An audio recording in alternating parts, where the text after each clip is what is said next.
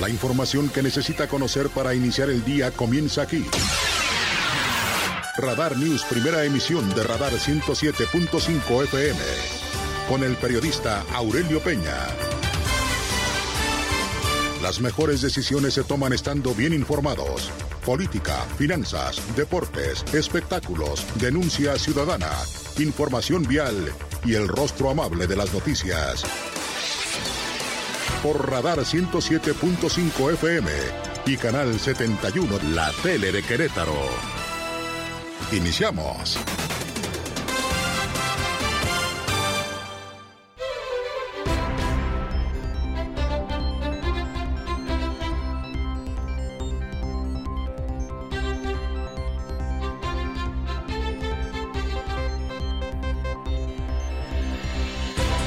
Tal? ¿Cómo le va? Muy buenos días, gracias. Además, los saludo como siempre con muchísimo gusto. Son las 6 de la mañana en punto y como siempre le agradezco infinitamente el favor de su compañía en este ya miércoles, miércoles 16 eh, de febrero, del 15 de febrero, 15 de febrero del 2023. Como siempre me da mucho gusto saludarlo a través de Radar News en esta primera emisión, su amigo servidor Aurelio Peña y lo acompañaremos hasta las 9 de la mañana del día de hoy para informarle de lo más importante que ha ocurrido en Querétaro, México y el mundo. Como siempre, muy amable y gracias a usted que nos hace favor de vernos a través de Radar TV, Canal 71. Gracias a través de WIS, por cierto, en este sistema para que nos haga favor de vernos y de seguirnos y en las redes sociales, como siempre, a través de la www.radarfm.mx. Muy amable y gracias en Twitter, en arroba Radar News 1075 y muy amable si nos da like a través del Facebook en Diagonal Radar News QRO. Muy amable y gracias. Saludé ayer a la señora Chávez. Gracias también, como siempre, a Pati Barrera, de mucho tiempo, de muchos años en la audiencia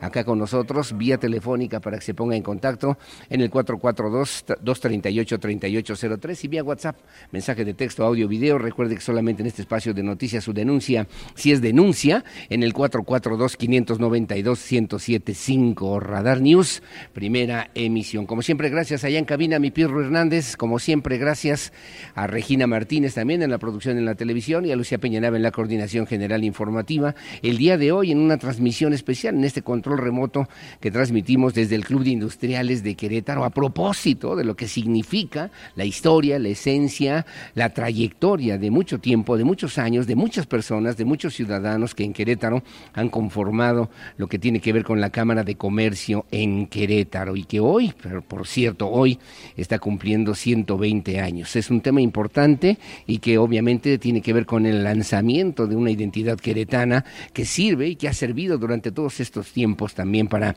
innovar, para regresar también a las raíces de lo que significa la Cámara de Comercio desde 1903, que se funda como la Cámara de Comercio en Querétaro, que además ha servido para pues transitar, ¿no?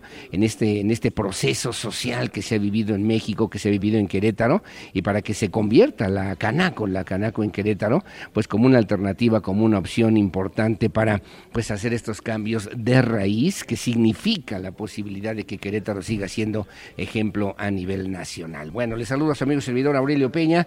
Gracias, estaremos con usted hasta las 9 de la mañana. Ya sabe, como siempre, atentos en este espacio informativo y sobre todo en lo que significa y se refiere lo más importante de la información generada en las últimas horas aquí en Querétaro, México y el mundo. En este miércoles 15 de febrero del año 2023. Bueno, ¿qué tenemos en las efemérides también para el día de hoy? Hay que anotar, hay que anotar que es el Día Mundial contra el Cáncer Infantil. Es un tema además importante porque en este año particularmente, en este año, bueno, pues hay que trabajar según la Organización Mundial de la Salud en una campaña de sensibilización de lo que significa pues esta realidad, esta realidad que aqueja a muchas sociedades en el mundo entero. Le comento también a usted que a propósito de este Día Internacional del Niño con Cáncer, una fecha proclamada en Luxemburgo, gracias a la Organización Internacional de Cáncer Infantil y que también se denomina Día Internacional de Lucha contra el Cáncer Infantil y que obviamente nos debe mover, nos debe mover a todos para que podamos entender la importancia, la relevancia, la trascendencia de las sonrisas, de la felicidad, de la vida de las niñas y de los niños que lamentablemente padecen pues esta enfermedad. Cómo atender eh, también como parte de los retos de los gobiernos actuales y que necesitan también generar alternativas y opciones importantes pues para que las familias que tienen pues estas problemáticas puedan encontrar una razón de ser, una razón de vida. Hoy hablaremos de este tema, sin lugar a dudas importante como siempre en este espacio informativo. Son las seis de la mañana con tres minutos. Bienvenidos, bienvenidas, comenzamos y estas son las noticias. El resumen, Radar News.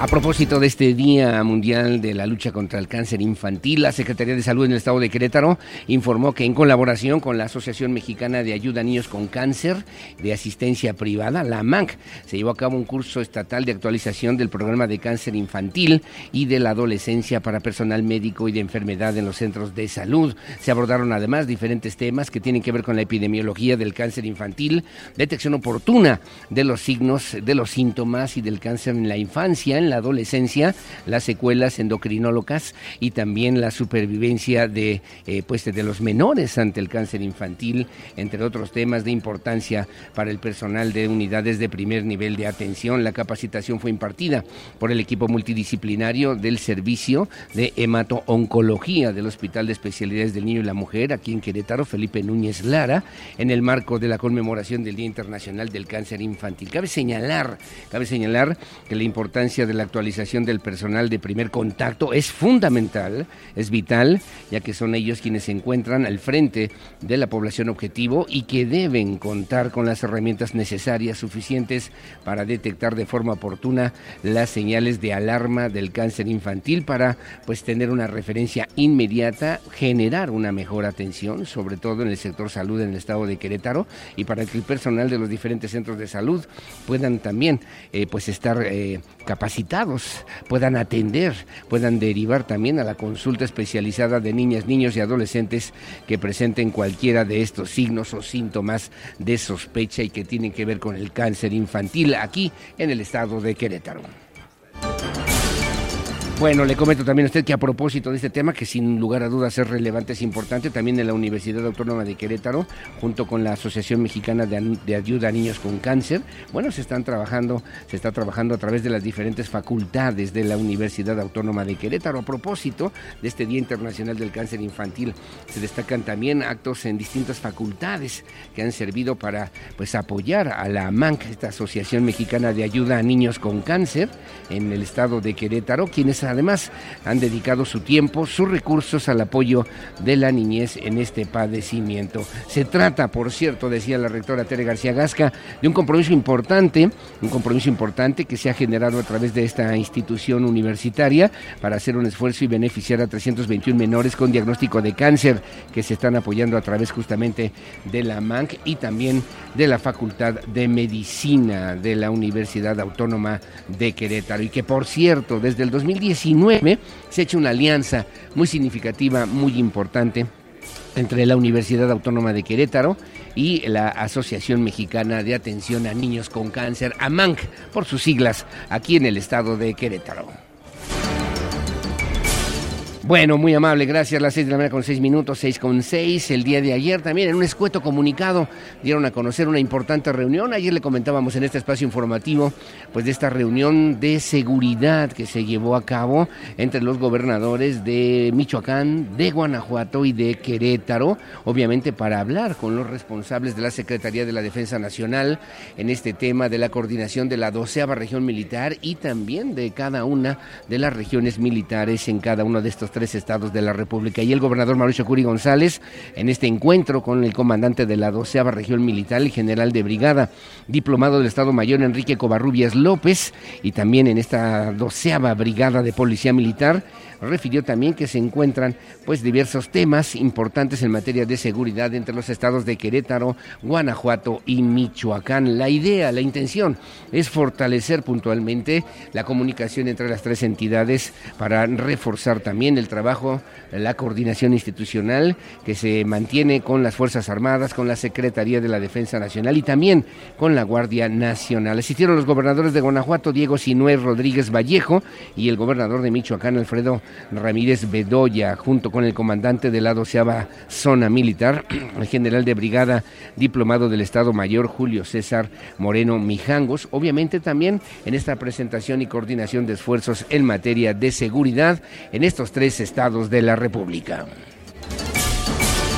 También aprovechó el gobernador del estado, Mauricio Curi González, para entregar apoyos a productores. Ya ayer le dábamos cuenta y detalle de los apoyos para comerciantes, taxistas y tianguistas, muchos de ellos que obviamente requieren el apoyo del gobierno del estado. Bueno, pues ayer, ayer se entregaron apoyos a productores del campo que han sido afectados por la tremenda sequía que se vive desde hace ya algunos años, particularmente en el 2022, un año complicado y difícil para el desarrollo agrícola de nuestro estado. Bueno, bueno, el gobernador del estado, Curi González, refirió, refirió que pues no van a dejar solos a los productores del campo al dar el banderazo de arranque para la entrega de 3.370 toneladas de maíz que serán distribuidas entre 14.000 campesinos de temporal afectados por la sequía durante el ciclo productivo 2022. El gobernador Curi González refirió también que a fin de dar cobertura a más de 30.000 hectáreas en todo el estado, pues la intención es seguir y mantener este apoyo que sin lugar a dudas es importante. Son recursos estatales superiores a los 45 millones de pesos. Así lo dijo, así lo refirió el gobernador del estado, Mauricio Curi González. ¿Qué sería de las ciudades sin ustedes? No tendríamos comida. ¿Qué sería de las ciudades sin la sierra? Donde no, que, que es el filtro que nos permite oxigenar toda la zona urbana. Por eso tenemos que entender que hay que regresar al principio y el principio son ustedes. Pero ahorita lo urgente es esto para que ustedes puedan tener lo antes posible su maíz y que lo puedan transformar y que pueda ser parte de su alimentación y parte, por supuesto, de su sustento. Pero cuenten con el gobernador, porque muchas veces el, el tiempo no tiene palabra, pero mi gobierno sí tiene palabra y mi palabra es que nunca los vamos a dejar solos. Este gobierno está aquí para servirles.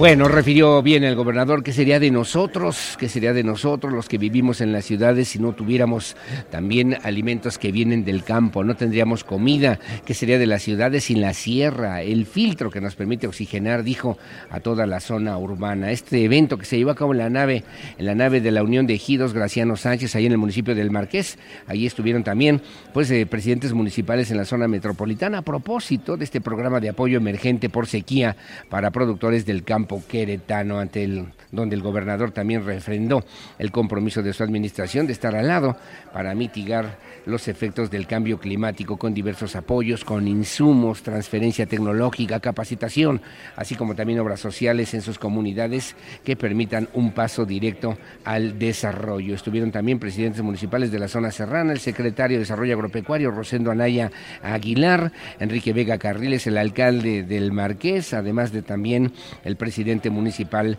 de Querétaro. A nombre de los beneficiarios, Alicia Aguillón Sánchez, ella es vecina, oriunda de la zona de Santa María de Baños, allá en el municipio del Marqués, agradeció al gobernador Curi González los apoyos que atinadamente dijo se otorgan a las y los campesinos que no gozan de una cosecha próspera en este año, con resultados también complicados y ante los efectos de la sequía aquí en el estado de Querétaro. Bueno, gracias. Las seis de la mañana con 12 minutos, 6.12. También le comento a usted que se reunieron entre el sistema estatal DIF y el voluntariado de este sistema estatal para presentar el informe de actividades 2022. El objetivo, el objetivo es hacer un balance, un balance de los alcances del desarrollo que durante el 2022 alcanzó el voluntariado del sistema estatal DIF para rendir así su informe de actividades ante la presidenta del patronato del sistema estatal DIF, ante la señora Cara Herrera de Curi, quien por cierto destacó el compromiso de cada uno de los integrantes de este organismo para trabajar en beneficio siempre de los sectores más vulnerables en el estado de Querétaro. En la reunión, la encargada de Relaciones Públicas y del Voluntariado del Sistema Estatal DIF, Ana Delgado, expuso la vinculación con universidades, con colegios también, para la adquisición de becas, gestiones para la impartición de capacitación, talleres, participación en la iniciativa de Corazón a Corazón, además de clases de quinoterapia, reuniones con asilos y casas hogar para conocer sus necesidades, atenderlas de propia mano y en persona ante la presencia también del director del sistema estatal DIF, Oscar Gómez Niembro, y también integrantes del voluntariado, integrantes del voluntariado encabezados por doña Delia Villegas Moreno, dentro del esquema del sistema estatal DIF aquí en Querétaro. Bueno, muy amable, gracias. Las seis de la mañana con 13 minutos, 6.13. Vamos a un tema educativo también importante que tiene que ver con la pues, Secretaría de Educación en el estado de Querétaro y particularmente con el sistema del Colegio de Bachilleres, que fue además certificado, certificado en la impartición del idioma de inglés. El Colegio de Bachilleres de Querétaro se convirtió en la primera institución de educación media superior del sector público en el país en constituirse como un centro de certificación en el idioma inglés. Así lo refirió la secretaria de Educación, la doctora Martelena Soto Obregón, durante un recorrido realizado por el plantel número 3 ubicado en el municipio de Corregidora. Reiteró la secretaria también que este es un proyecto importante que se alinea a los programas sectoriales de educación y que se han enfocado en los esfuerzos para fortalecer la calidad del sistema, para que absolutamente nadie se quede atrás y que se busca proteger las trayectorias educativas de cada uno de los estudiantes en todos los niveles educativos, particularmente en el nivel medio superior y específicamente a través del sistema del Colegio de Bachilleres de Querétaro. Es la voz de la doctora Martelena Soto Obregón, secretaria de Educación. Sigan aprovechando que están en un plantel que aparte de esta de este abono del inglés tienen también el tema de la inclusión. En Querétaro es prácticamente de los únicos espacios donde compañeros con capacidades distintas tienen esta oportunidad de seguir estudiando. Bueno, gracias. Está el tema importante y sobre todo, obviamente, con lo que tiene que ver con el desarrollo educativo de los chavos, ¿no? De los jóvenes en este esquema dentro del sistema del Colegio de Bachilleres que encabeza León Enrique Bolaño Mendoza, quien destacó, por cierto, que pues se trata de generar, de consolidar un espacio, un espacio de apoyo del Instituto Cambridge y que permitirá reforzar los conocimientos del idioma inglés, su certificación a nivel institucional y brindar la posibilidad de ampliar las diferentes expectativas laborales y educativas de las y los jóvenes estudiantes de este sistema del Colegio de Bachilleres. Gracias, las seis de la mañana con 16 minutos, 6.16. Hay otro tema también importante. En Querétaro se llevará a cabo justamente, será sede pues el municipio de Querétaro de una reunión mundial internacional que se trata del Congreso Mundial de Mediación 2023. Querétaro, por cierto, se coloca a la vanguardia en materia de cultura de paz y de prevención. Así lo refirió el alcalde Luis Nava Guerrero. Este evento que se llevará a cabo del 6 al 10 de noviembre de este año con mediadores especializados expertos de talla nacional y de talla internacional. Será eh, del décimo noveno Congreso Mundial y del eh, vigésimo tercer, vigésimo tercer Congreso Nacional de Mediación 2023 que se realizará, le decía yo, en esta misma época para colocar de nueva cuenta a la ciudad de Querétaro, que esa es la intención, ese es el efecto, el esfuerzo como referente en los diferentes temas de mediación, de diálogo, de procuración de justicia pronta y expedita, como lo marcan nuestra propia constitución mexicana y generar tranquilidad y confianza para las familias queretanas. Así lo refirió el secretario de Gobierno Arturo Molina Zamora regularmente estos son los que los que van a, vamos a trabajar. Sin embargo, si hay algún otro que pueda desde la academia trabajarse, con mucho gusto estamos estructurando el programa, que tendrán dos primeros días que serán foros de análisis, ponencias, diálogos filosóficos, presentaciones de publicaciones exposiciones de proyectos exitosos, clínicas y conversatorios y los últimos tres días que serán prácticamente las ponencias bueno, gracias, es un esfuerzo importante, se llevará a cabo, como ya le informamos, del 6 al 10 de noviembre de este mismo 2023 y contará además con expertos, con expertos de reconocimiento nacional e internacional, quienes compartirán experiencias exitosas y proyectos, propuestas, ideas de innovación para que se puedan implementar también no solamente a nivel nacional, sino particularmente en la capital queretana. Gracias, las seis de la mañana con 18 minutos, 6.18. Y por cierto, también allí en la sesión de Cabildo, en el municipio de Querétaro, se aprobó, se aprobó en este, en este ayuntamiento, en el Cabildo Queretano, el programa municipal de fortalecimiento familiar de Querétaro. Es un tema, decía Luis Nava, fundamental para el ejercicio 2023. En sesión extraordinaria se revocó un acuerdo del 2018, por cierto, de la desincorporación de un predio propiedad municipal. Precisó también el alcalde de Querétaro que la familia es la base, es el reflejo de la sociedad en la que vivimos y de esta manera es importante también estos acuerdos que se han logrado en el Ayuntamiento de Querétaro para generar una política pública sólida dirigida a velar y proteger el bienestar de las familias. Este programa tiene como base justamente un diagnóstico sobre la situación de las familias en la capital queretana para dar paso a un diseño de programas de desarrollo humano, de atención psicológica, de mediación, de conciliación a través de diferentes acciones precisas, como son talleres, conferencias, campañas, distintivos y también activaciones comunitarias en las siete delegaciones municipales. Así lo refirió, así lo dijo el alcalde de Querétaro, Luis Nava Guerrero. Si tenemos familias fuertes, unidas, donde imperen las relaciones armónicas, el respeto y la tolerancia, tendremos una sociedad más unida, con mayor sentido de pertenencia, de solidaridad y una cultura de paz formada por individuos que han crecido en entornos saludables.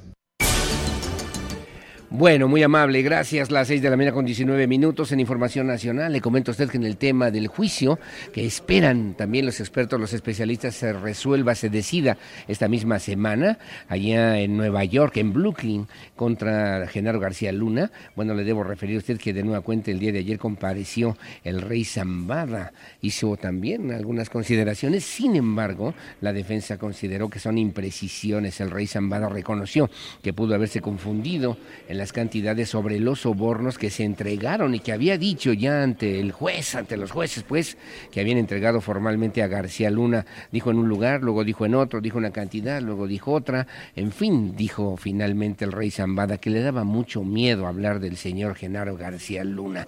En el eh, también contrainterrogatorio en contra de Jesús el rey Zambada, el testigo estrella de la Fiscalía de Estados Unidos, bueno, pues la defensa de Genaro García Luna buscó acorralarlo y evidenciar las imprecisiones de sus declaraciones acerca de los montos de los sobornos que presuntamente pagó el cártel de Sinaloa al exsecretario de Seguridad. Bueno, ayer, en lo que fue el primer día de sus testimonios, el rey Zambada también aseguró que sí conocía a Genaro García Luna, ya que en dos ocasiones le había entregado personalmente el pago de dos sobornos por un monto total de 5 millones de dólares en un restaurante en la Ciudad de México. Sin embargo, la defensa también del exsecretario de Seguridad encabezado por el abogado César de Castro, dijo que en diferentes reuniones con fiscales y a propósito de los testimonios que también se han vertido en este mismo juicio contra Joaquín El Chapo Guzmán en el 2018, el, eh, pues el rey Zambada había declarado otras cantidades, otros lugares, otros sitios,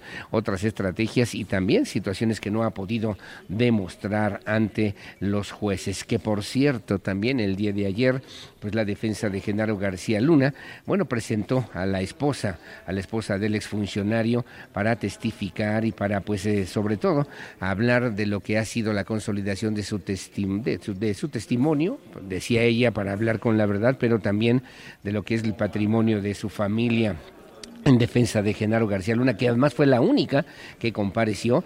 Bueno, pues eh, participó la señora Linda Cristina Pereira, esposa de Genaro García Luna. La defensa del exsecretario de Seguridad se dijo también que descansa del caso, por lo que eh, pues se presentarán también los diferentes argumentos de cierre para que el jurado pueda deliberar y determinar si el exfuncionario es inocente o culpable y que esta misma semana se podría determinar cuál es la situación allá en los Estados Unidos durante su testimonio, Linda Cristina Pereira también, bueno, pues detalló al jurado cómo fue que adquirieron sus propiedades, que se han dedicado justamente a tener un salón de fiestas, algunos restaurantes, algunos bienes, propiedades que se han comprado incluso con algunos créditos hipotecarios, luego de concluir también la presentación del caso de parte del fiscal allá en los Estados Unidos, la defensa de Genaro García Luna llamó al estrado a la esposa del exfuncionario como único testigo, justamente en este caso, efecto de que ya esta misma semana el el juez que lleva la causa pueda determinar la culpabilidad o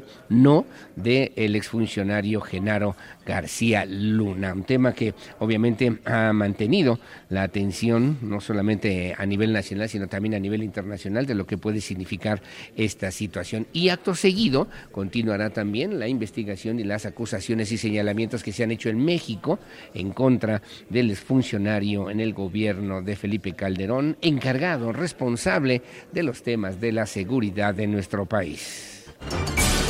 Bueno, muy amable como siempre, gracias por seguir con nosotros. Son las 6 de la mañana con 23 minutos en este espacio de noticias que transmitimos en vivo y en directo desde esta noble, histórica, próspera, colonial, barroca, generosa, hospitalaria, humanitaria, honorable, pacífica, competitiva y siempre limpia ciudad de Santiago de Querétaro, corazón de la República Mexicana.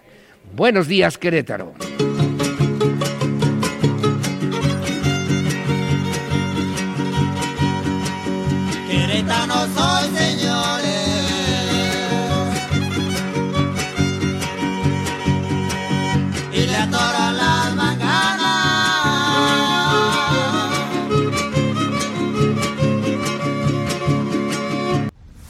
El clima, el pronóstico del tiempo, temperatura y las recomendaciones antes de salir de casa. El clima en Radar News. Bueno, muy amable, gracias. Le decía yo que estamos transmitiendo desde el Club de Industriales de Querétaro, aquí en la capital del estado. Gracias a Raúl Pérez Cárdenas, también como siempre en este control remoto, y gracias también a Ángel Sánchez, que son parte del equipo de Radar, de Radar News. Saludos a don Beto Herrera, muy amable. Gracias a don Víctor Landgrave, a Leti Sainz Uribe, muy amable. Gracias. Saludos a Felipe Rojas y gracias a don Antonio González, que también nos hacen favor de saludarnos muy temprano en la mañana. Bueno, ¿cómo estará el clima para el día de hoy? Veo despejado usted lo estará viendo ahora a través de WIS también, de Easy, en Canal 71, en Canal 71 de Tele. Bueno, está despejado para el día de hoy. Veo las temperaturas hacia el municipio del Marqués, la mínima 9, la máxima 27, allí en Colón 10, 27, en Landa de Matamoros, en la Sierra 10 con 33. Pareciera que se va a, componer un poquito, por lo menos el clima el día de hoy, de aquí al resto del fin de semana. En, San Juan del Río 9.27, en Amealco 6.21, en Corregidora 9 928 y en Pedro Escobedo 727. En Santa Rosa Jauregui, aquí muy cerca de la zona metropolitana de Querétaro, la mínima 10, la máxima 26. Y en Santiago de Querétaro, 928. En Peñamillera, allá en el semidesierto, 12 con 31. Ezequiel Montes 827 y Arroyo Seco 12 con 33. En Cadereyta, 9 con 27 y Jalpan de Serra la mínima 12, la máxima 35. En San Joaquín, también para el día de hoy, la mínima 7, la máxima 23. Y en Tequisquiapan, 9 con 28 grados centígrados. También en Tolimán, 9.29. En Huimilpan, 3.25. Y en Pinal de Amores, la mínima 3, la máxima 24 grados centígrados para el día de hoy, para que tome usted sus precauciones. Bueno, y a nivel nacional también le comento usted que el Frente Frío número 33 se desplazará sobre el noroeste y norte de la República Mexicana. Va asociado a una onda de vaguada polar, generará una corriente de chorro polar subtropical que provocará lluvias, lluvias y chubascos en Sonora y Chihuahua. Además, un evento denominado Surada en el litoral del Golfo de México con rachas de viento de hasta 60 kilómetros por hora, particularmente en los estados de Tamaulipas, Veracruz, Tabasco, Campeche y Yucatán. Además, pudiera generar algunas afectaciones en la zona del Istmo y Golfo de Tehuantepec y en el estado de Quintana Roo. Para el día de hoy todavía con muy bajas temperaturas a nivel nacional de menos 15 grados a menos 10 grados centígrados con heladas en las zonas montañosas de Sonora, Chihuahua y Durango. De menos 10 a menos 5 grados centígrados con heladas en las zonas montañosas de Baja California, Zacatecas. Temperaturas de menos 5 a 0 grados centígrados con heladas en las zonas de Coahuila, Aguascalientes, Jalisco y el estado de México. Además, se pronostican también pues temperaturas de 0 a 5 grados en los estados de Nuevo León, San Luis Potosí, Michoacán, Guanajuato, Querétaro, Hidalgo, Ciudad de México, Tlaxcala, Puebla, Veracruz y Oaxaca para el día de hoy, a pesar de que en el centro de la República, como ya le comentaba a usted, estará despejado para el día de hoy, según el reporte del Servicio Meteorológico Nacional.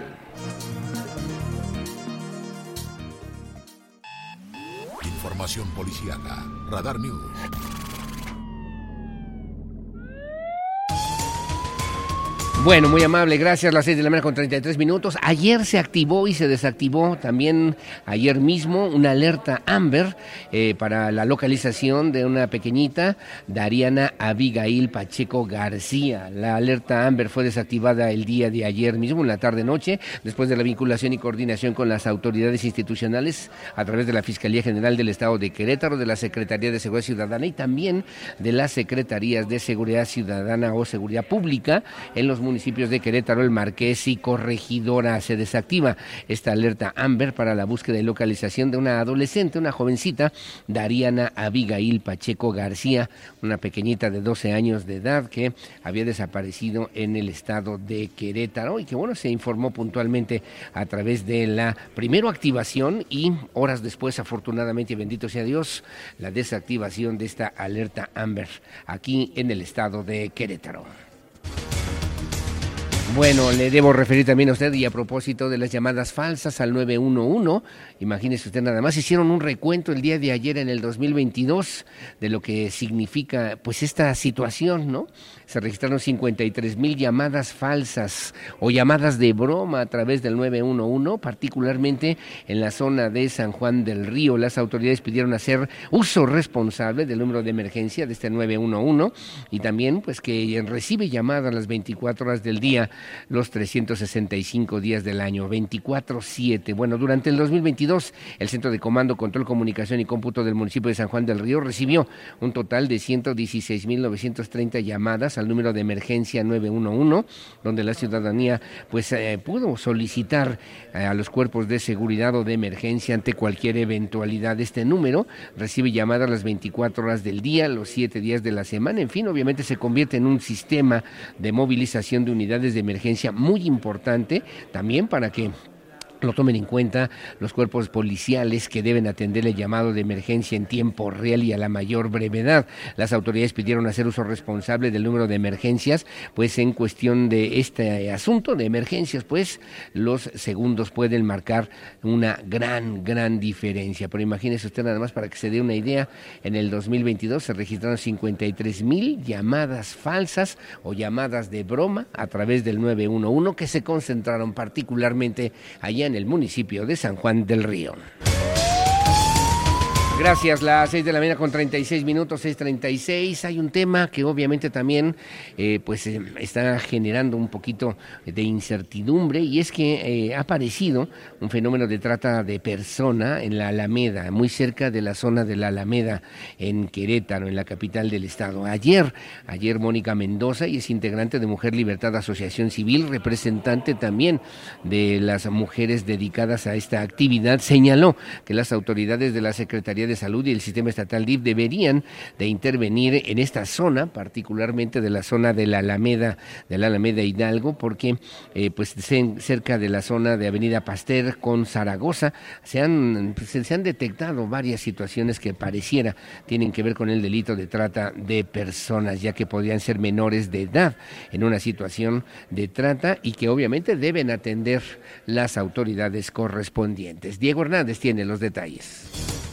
La Secretaría Estatal de Salud y el sistema DIF estatal deberían de intervenir en la sección de la Alameda Hidalgo que comparte Avenida Pasteur con Zaragoza, ya que podrían ser menores de edad en una situación de trata quienes se encuentran ahí, comentó Mónica Mendoza, integrante de Mujer Libertad Asociación Civil, como también las autoridades de seguridad deberían de supervisar el cómo se trabaja en esa zona del primer cuadro de la ciudad. La denuncia constante de que hay mujeres en la Alameda que no, o sea, niñas que no tienen nada que hacer ahí, que, la, que tanto la Secretaría de Salud como el DIF ya deberían de haber intervenido, así como las fiscalías, tanto federal y estatal. Hoy no se ha hecho nada, nada hemos podido hacer porque pues, no sé quién, quién esté detrás de ellas. Eh, nosotras, nosotras no podemos hacer nada ya que no somos autoridades y pues ser relevante, ¿no? Que pase si veas una niña bien maquillada, que todavía ni los senos se le ven, o sea, y lógico que las autoridades no se den cuenta cuando es un punto. Mónica Mendoza refirió que en la entidad hay un poco más de 11.000 mujeres que ejercen el trabajo sexual, por lo que también hizo un exhorto a que se legisle localmente el que se reconoce como un trabajo, y de esa manera asegurar un ambiente seguro para la población que ejerce este tipo de prácticas. Sin embargo, reitero que las autoridades deben intervenir en la zona de la Alameda Hidalgo, ya que genera incertidumbre la situación de los jóvenes que podrían ser alrededor de 50, detalló Mendoza. De igual manera resaltó que otro de los fenómenos que se observa es que mujeres de entidades vecinas se vienen a trabajar a Querétaro, por lo que urgen condiciones seguras para todas ellas y que exista en los marcos jurídicos. Para Grupo Radar, Diego Hernández. Bueno, gracias Diego Hernández, las 6 de la mañana con 38 minutos, es 38 y obviamente el tema pues debe ocupar, no solamente preocupar a las autoridades correspondientes. Luego de este comentario que falta la formalización también de la denuncia de lo que pues lamentablemente según refiere Mónica Mendoza está, está ocurriendo ahí en las inmediaciones de la Alameda Hidalgo aquí en la capital queretana. Bueno, rápidamente me voy a otro tema porque el gobierno municipal mantiene, mantiene activo el operativo Carrusel. El alcalde de Querétaro, Luis Nava, dio a conocer que esta semana arrancó ya formalmente la aplicación de multas por exceso de velocidad en el tramo carretero, en la carretera 57, que corresponde al municipio de Querétaro, ahí de la Fiscalía General del Estado de Querétaro, hacia el entronque con Avenida 5 de Febrero. Se determinó, por cierto, establecer un límite de velocidad de 80 kilómetros por hora para vehículos ligeros y 70 70 kilómetros, 70 kilómetros por hora para camiones de carga que vengan de otras ciudades, digo de la Ciudad de México, que vayan a pasar a atravesar en esta zona de Querétaro, en esta, en este trance también, como le comentaba, desde donde está la Fiscalía General del Estado hasta el entronque con Avenida 5 de Febrero. Hay ya cuatro unidades disponibles de movilidad que vigilan la aplicación del reglamento de tránsito en esta zona metropolitana de Querétaro. Alejandro Fayán tiene los detalles.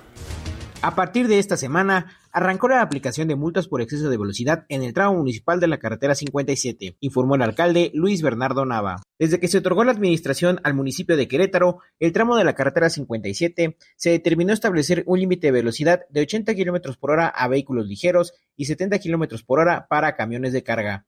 Hay cuatro unidades de movilidad que vigilan la aplicación de este reglamento. Tenemos cuatro vehículos este, haciendo las, digamos, al inicio y al final del tramo.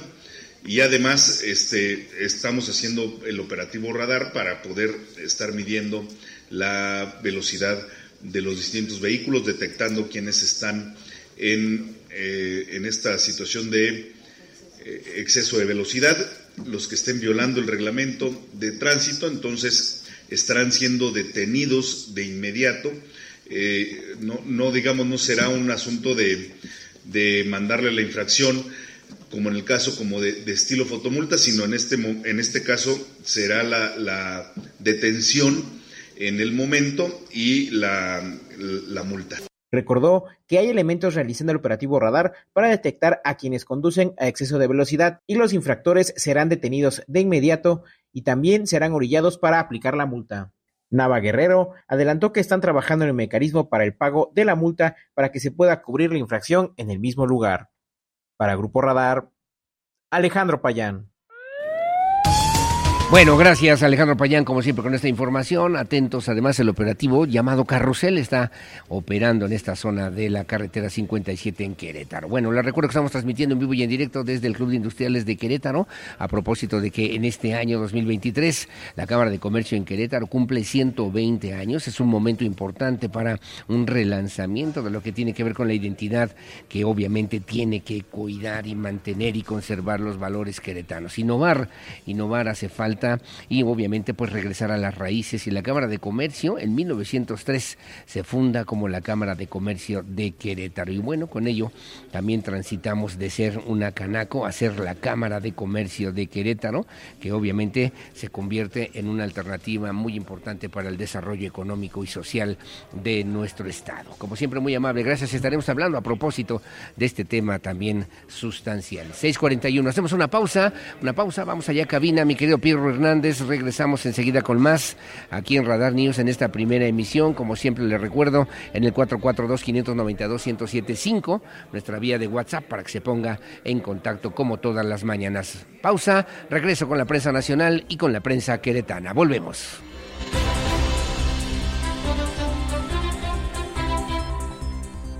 Radar News.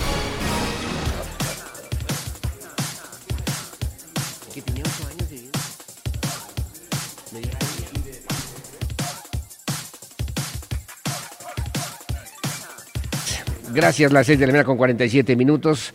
Muchos saludos y gracias también a doña Vicky Osorio, que nos hace en favor de sintonizarnos. Ya tenemos también ahí algunos comentarios y también algunas denuncias. A ver, aquí lo voy leyendo. Buenos días en la comunidad de fraccionamiento Santa Mónica, primera sección.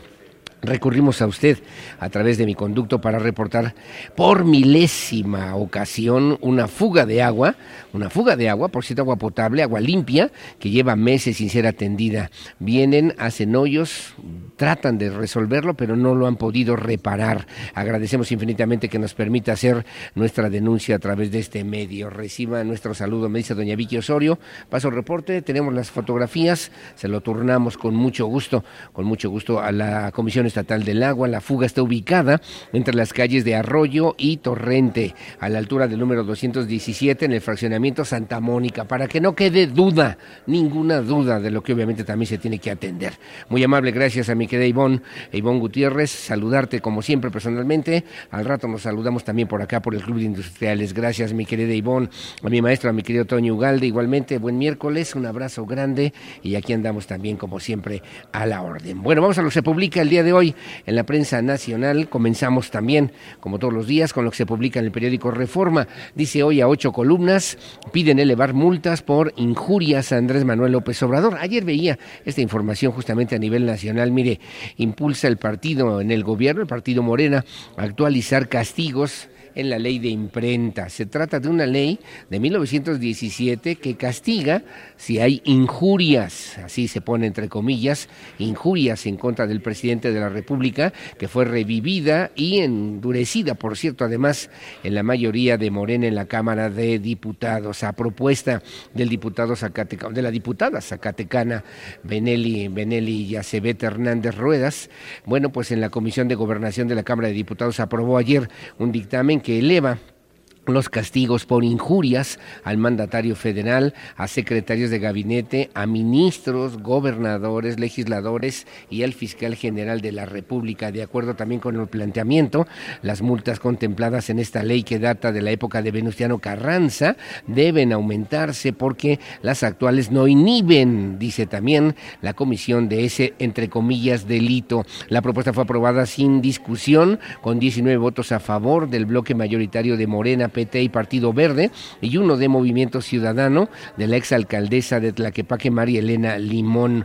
Nueve legisladores del bloque opositor votaron en contra. El dictamen no tocó también las penas de prisión consideradas actualmente que alcanzan hasta dos años, dos años de prisión, pero que convierte las multas en unidad de medidas de actualización UMAS y obviamente que por esa situación las eleva, que llegan a costar hasta cinco mil pesos más menos si usted se atreve a generar una injuria en contra del presidente de la República, el mandatario federal, de algún secretario del gabinete, ministros, gobernadores, legisladores y al fiscal general de la República. Dice hoy a ocho columnas el periódico Reforma.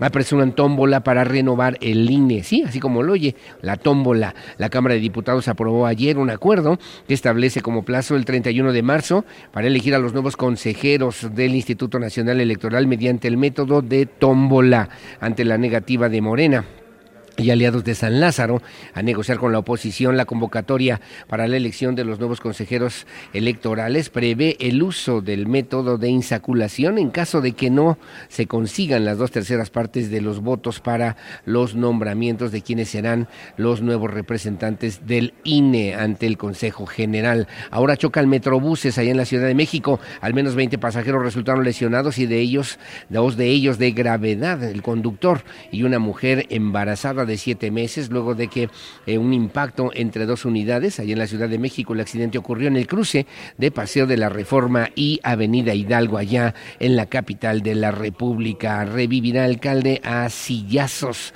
dice también, revira alcalde a sillazos, el alcalde morenista de San José del Río Hondo, en Oaxaca, Ángel Gerardo Ruiz, perdió el control y a sillazos se fue contra ciudadanos que le exigieron cuentas de los 30 millones de pesos federales para reparar las afectaciones que dejó en la localidad el huracán Ágata. Esto en mayo del 2022. El alcalde se enojó, se molestó, agarró las sillas y así tumbó a los ciudadanos que le fueron a reclamar. Oscurece el cielo para Aeromar de no cubrir su adeudo de 500 millones de pesos en el Aeropuerto Internacional de la Ciudad de México. Aeromar dejará de volar a partir de mañana jueves en nuestro país y disputan Estados Unidos y chinos contratos de aduanas. La Secretaría de la Defensa Nacional alista la compra más importante en la historia del sistema aduanero mexicano, en la que se perfila una competencia entre una empresa estadounidense y otra que es controlada indirectamente por el gobierno de China. Lo que publica hoy el periódico Reforma a nivel nacional.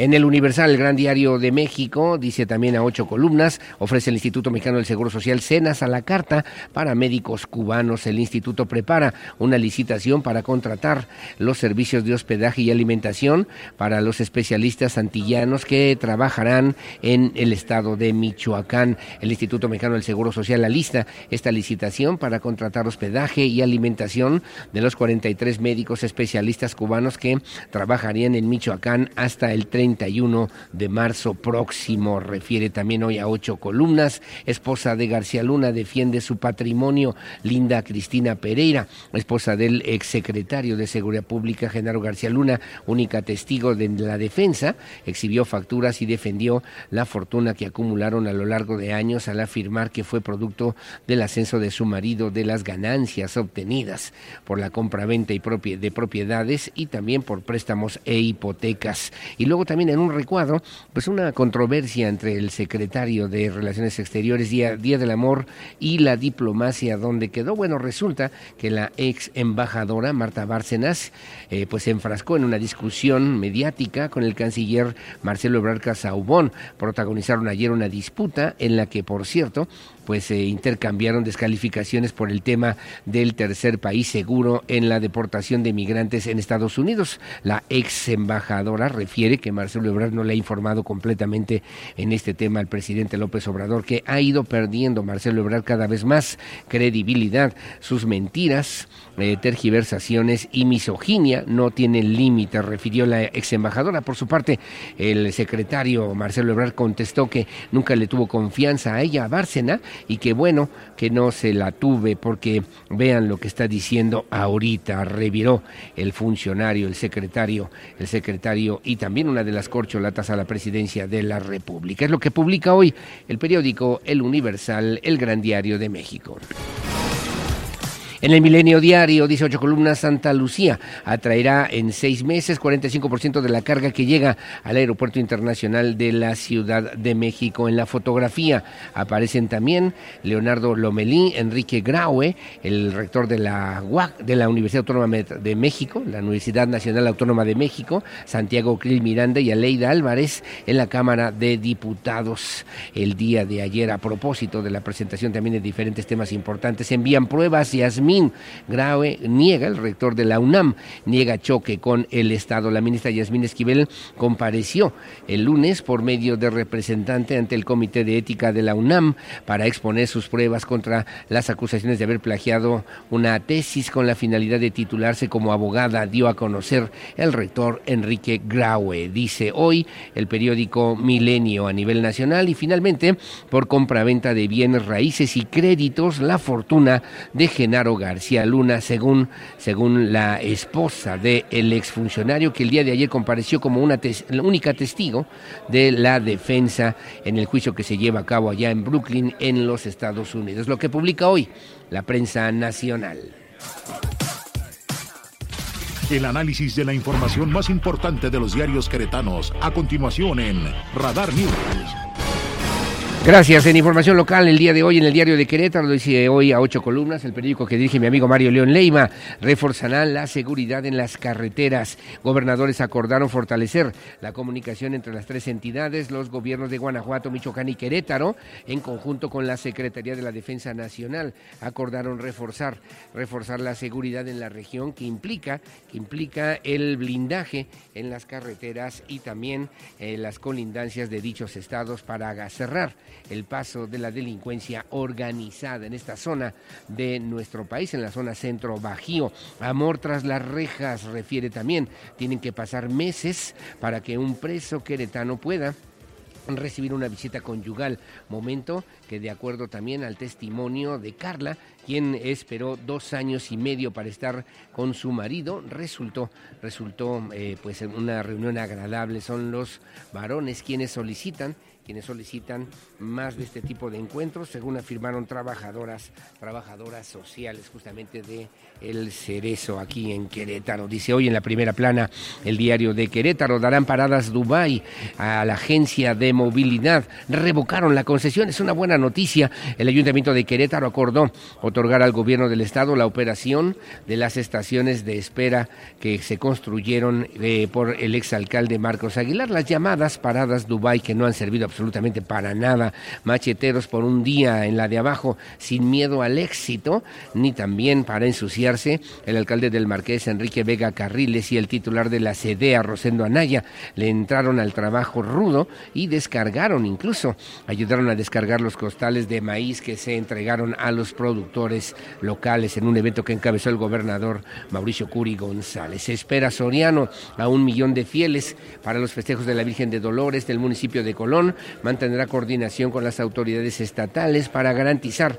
la seguridad de las eh, peregrinas y peregrinos que lleguen en esta temporada, según informó el alcalde de aquella demarcación, Manuel Montes. Dice hoy el diario de Querétaro, lo recomiendo también en la columna cuarto de guerra, dice hoy Racha, apenas van saliendo o más evadiendo el escándalo por las acusaciones de acoso sexual, pero en el Instituto Estatal del Deporte ya hay indicios para, una, para abrir una nueva investigación, esta vez administrativa por sospechas de una compra inflada de medallas deportivas. Le recomiendo también la columna Expediente Q de mi amigo Adán Olvera Hoy dicen el rebote será hasta el 19 de marzo. 19 de marzo hubo un error ayer. Ayer algunos medios comentaban que era el 19 del próximo 19 de febrero. No es así cuando se reabre el Estadio Corregidora. Será el 19 de marzo, como ya lo hemos eh, puntualizado y precisado, cuando se abran las puertas del Estadio Corregidora a la afición al 100%. Las adecuaciones también y las medidas de seguridad no serán cosa de broma y para acceder habrá que cumplir con todos los requisitos en estos filtros de entrada. Dice hoy en el rebote Adán Olvera, eh, Abel Magaña, en la pista, nueva oportunidad. Se ha comenzado a organizar una nueva marcha convocada en febrero, de nueva cuenta en defensa con el Instituto Nacional Electoral ante el Plan B, el materia electoral impulsado por el presidente de la República, Andrés Manuel López Obrador. Lo que publica hoy el diario de Querétaro. Bueno, muy amable, gracias. Eh, le debo referir también el día de hoy. El día de hoy, bueno, pues eh, también en el periódico Noticias, la verdad de cada mañana que dirige la licenciada Ida Garfias Torres, dice rápidamente respaldo al campo. El gobernador Mauricio Curi González entregó apoyos a productores afectados por la sequía. Lo acompañaron el alcalde del Marqués, Enrique Vega Carriles, y también el de Querétaro, Luis Nava Guerrero. Abre puerta el corregidor el próximo 19 de marzo, dice el gobernador del estado, Mauricio Curi González, rinde voluntariado, dice estatal, su informe de actividades y prohíben castigos corporales a niñas, niños y adolescentes. Fue aprobado por unanimidad el dictamen de la iniciativa de ley que reforma y adiciona diversas disposiciones del Código Civil de Querétaro y de la Ley de Derechos de Niñas, Niños y Adolescentes en el Estado para prohibir castigos corporales humillantes, crueles e innecesarios que arriesguen la integridad de las niñas, niños y adolescentes en el Estado de Querétaro que propuso la diputada Mariela Morano Campo. a lista nombramiento en la Comisión Local de Búsqueda de Personas. Dice también eh, la titular de la Comisión Local de Búsqueda de Personas, la secretaria de Gobierno Lupita Murguía Gutiérrez aseveró que desde el inicio de esta administración estatal y desde la dependencia que dirige se atiende a las personas que están en etapa de búsqueda por algún familiar. Lo que publica hoy el periódico, A, el periódico Noticias, la verdad de cada mañana. Bueno, en el AM de Querétaro, sí, rápidamente que dirige mi amigo Miguel Ángel Flores, dice también para el día de hoy, para que lo considere usted en este portal informativo, bueno, pues temas importantes y que tienen que ver con la entrega de apoyos emergentes al campo en Querétaro. Estuvieron ahí también el secretario de Desarrollo Agropecuario, 14 mil productores de más de 30 mil hectáreas de todo el estado serán beneficiados con la dispersión de 3.370 toneladas de maíz en el estado de Querétaro. Comprarán 120 nuevas unidades del transporte público para Querétaro en este 2023. Crearán protocolos contra la violencia, dice hoy en la primera plana. Y finalmente, cuida tu auto, evita robos, dice los ladrones roban unidades de fabricación japonesa, estadounidense y alemana. Se trata de unidades que tienen demanda comercial y una presencia internacional. Lo que publica hoy el periódico AM de Querétaro. Bueno, hacemos una pausa, hacemos una pausa comercial, regresamos enseguida con más. Saludos a don Víctor Landgrave, gracias. Lamento no poder escucharlo, estoy en espera también de consulta en el Hospital General, vía también YouTube, estoy en radio, como siempre muy amable, gracias, que tengan buen día. Saludos, felicidades también a los morenos, castigos por injurias. Es importante también, es decir, que será esta, esa censura. Se olvidan que desde el Palacio todos los días se divide, se, se califica, se ofende, se clasifica sin injuria, sin olvidar el cállate chachalaca que alguna vez hizo famoso al presidente López Obrador. En redes sociales generan ofensas, amenazas, discriminación. Van acomodando las elecciones del 2024 así o más claro es la diferencia de justicia o persecución entre los que están con ellos. La ley de Andrés Herodes, me dice don Víctor Landgrave. Gracias a doña Vicky Osorio. Ya pasamos el reporte. Reitero, una fuga de agua en la calle de Arroyo y Torrente a la altura del número 217 en el fraccionamiento Santa Mónica que turnamos a la Comisión Estatal del Agua. Doña Geno Uribe, a mis amigos del mercado, del mercado Hidalgo igualmente, muchísimas gracias. Gracias por acompañar. Leonardo Favela, un saludo y un abrazo como siempre. Gracias, estamos atentos y que tengan buena mañana. Hacemos una pausa, hacemos una pausa comercial, regresamos enseguida con más que el transporte público, ¿no? Mira, me dice señores, aquí en la ruta 7, en la ruta 7 que va por Felipe Ángeles, estamos atorados literalmente, el camión que no le da correcto mantenimiento preventivo y que solamente quieren dinero y más dinero, no le quieren invertir, es lo que están esperando aumentar la tarifa por 20, para 20 pesos esta ocasión para mejorar el transporte porque no sale, ¿verdad? ¿Verdad? Pero ¿cuándo será en verdad que tengamos un mejor transporte público en Querétaro? Parece que todavía nos falta. Bueno, gracias. Su opinión siempre la más importante. Hacemos una pausa. Son las 7 de la mañana con 4 minutos. Una pausa comercial. Regresamos enseguida con más. Información local. Radar News. Bueno, muchísimas gracias. Gracias por seguir con nosotros. Son las 7 de la mañana con 7 minutos. Ya turnamos ¿eh? la denuncia a la Comisión Estatal del Agua. Muy amable y gracias también por atendernos. Le informo mientras que el gobernador del estado, Mauricio Curi González, confirmó que será hasta el próximo 19 de marzo. Reitero, reitero, porque hubo una confusión ayer mediática que era el próximo 19 de febrero. No, señores, es el 19 de marzo de este 2023, cuando se reabra al 100% en su totalidad para recibir a la mejor afición del mundo, que es la afición queretana, pues que se abran las puertas del Estadio Corregidora para que los aficionados queretanos puedan acceder también al partido del equipo de Gallos Blancos. Eso sería también a días después de que se cumpla un año de la sanción que emitió la Federación Mexicana de Fútbol, como usted sabe, de los hechos que ocurrieron el pasado 5 de marzo del año pasado. Luego de estos hechos de violencia, que bueno, pues ya se han restablecido los mecanismos de seguridad, de control, sobre todo para que haya seguridad y confianza para las familias y que podamos, podamos regresar al Estadio Corregidor el próximo 19 de marzo. La información la tiene mi compañera Andrea Martínez. Adelante, por favor. El 19 de marzo se reabrirán las puertas del Estadio Corregidora para que puedan acceder los aficionados a los partidos de Gallos Blancos, confirmó el gobernador Mauricio Curi González. Esto sería a días después de que se cumpla un año de la sanción que emitió la Federación Mexicana de Fútbol, tras los hechos de violencia del 5 de marzo del 2022. De esta manera reveló que las puertas del estadio se abrirán para el partido de Gallos Blancos contra los Bravos de Juárez. Y estamos en pláticas constantes con la federación y con, la Liga MX. Curi González agregó que la Oficialía Mayor, la Liga MX y la Federación Mexicana de Fútbol ya trabajan en la implementación del Fan ID para el acceso de los aficionados. También afirmó que ya se avanza la instalación de las cámaras de videovigilancia al interior del estadio, las cuales tendrán que estar listas antes del 5 de marzo. Para Grupo Radar, Andrea Martínez.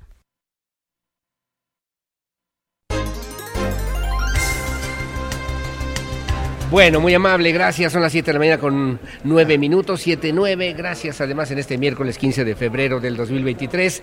Muy agradecidos. Aquí estamos en esta transmisión en el Club de Industriales a propósito de lo que significa pues un tema importante también para la sociedad queretana. La sociedad organizada, la sociedad que trabaja, la sociedad que participa, la sociedad que contribuye al crecimiento y al desarrollo económico de Querétaro a través de la Cámara de Comercio, que cumple en este 2023 120 años de existir, 120 años de conocer, de trascender en la historia de Querétaro y que al mismo tiempo en un aliado importante también para los pequeños y medianos pues comerciantes que obviamente quieren incidir en este desarrollo importante para Querétaro. Me acompaña en esta mesa de trabajo y le agradezco mucho a mi querido Fabián Camacho, presidente de la Cámara de Comercio en Querétaro, que nos haga favor de platicar con la audiencia de Radar News en esta primera emisión. ¿Cómo estás, Fabián? Buenos días. Con el gran gusto de saludarte, Aurelio, y a través tuyo a toda la audiencia de Radar News. Igualmente, son 120 años. Se dice fácil de repente, mi querido Fabián Camacho, pero cuántas historias, cuántas ilusiones, esperanzas, trabajos, resultados se han generado durante todos estos años para servir y conservar la identidad de Querétaro. Mi Estamos muy contentos en la Cámara de Comercio, Aurelio, porque justo eso, este año cumplimos 120 años. La Cámara de Comercio se funda en 1903, Aurelio, eh, un México completamente diferente, incluso previo a la propia Revolución Mexicana, y con gran orgullo podemos decir que en Querétaro se fundaron de las primeras cámaras de comercio del país, incluso antes que la propia Confederación de Cámaras de Comercio. Y eso nos hace ver cómo de alguna manera a lo largo de la historia el, comercio queretano ha sido siempre pujante en torno a agruparse, a estar agremiado, en torno a buscar representar y contribuir en, en este sentido de identidad, de aportación de propuestas y de desarrollo económico. Y hoy en día, a 120 años, Aurelio, reconocemos que quienes han formado parte de este organismo empresarial de alguna manera han contribuido a forjar el Querétaro que hoy en día tenemos y nos da muchísimo orgullo decir que incluso la Cámara de Comercio es patrimonio de queretanas y queretanos. De queretanos y queretanas y que obviamente se convierte en un, decía yo, mi querido Fabián Camacho, en un aliado muy importante para el desarrollo de nuestro país. Imagínese usted un 1903, antes, antes de la Revolución Mexicana, antes de la Constitución Mexicana, que también, obviamente, como usted sabe, pues es lo que nos guía, lo que nos da luz, lo que nos orienta en este desarrollo que ha logrado también nuestro Querétaro. Y desde entonces en Querétaro se sientan las bases para que podamos nosotros de manera organizada y de manera formal contribuir al desarrollo del Bajío también de la República Mexicana. en un ejercicio de liderazgo regional, sin duda, Aurelio, y dentro de la Cámara han avanzado eh, diferentes personajes que han venido contribuyendo, hay que decirlo también, la Cámara de Comercio ha sido espacio donde han participado hombres y mujeres que con liderazgo participan no solo en el sector comercial, empresarial, sino también se han involucrado en la parte política, en la parte social, en la parte comunitaria, y eso nos hace sentir muy orgullosos. Digo, hoy en día, si tomamos una radiografía del presente, expresidentes y expresidentas de la Cámara han involucrado su talento y, su aportación muchas veces a instituciones públicas, hoy en día el propio gobernador Mauricio Curi, emanado de la Cámara de Comercio, lo cual nos hace eh, poder aprovechar este 120 aniversario, Aurelio, para también hacer un posicionamiento fuerte y, contundente para que eh, los queretanos de tradición que ya conocen de qué, de qué va la Cámara de Comercio, pero aquellos comerciantes, empresarios que están llegando a Querétaro y aquellos que seguramente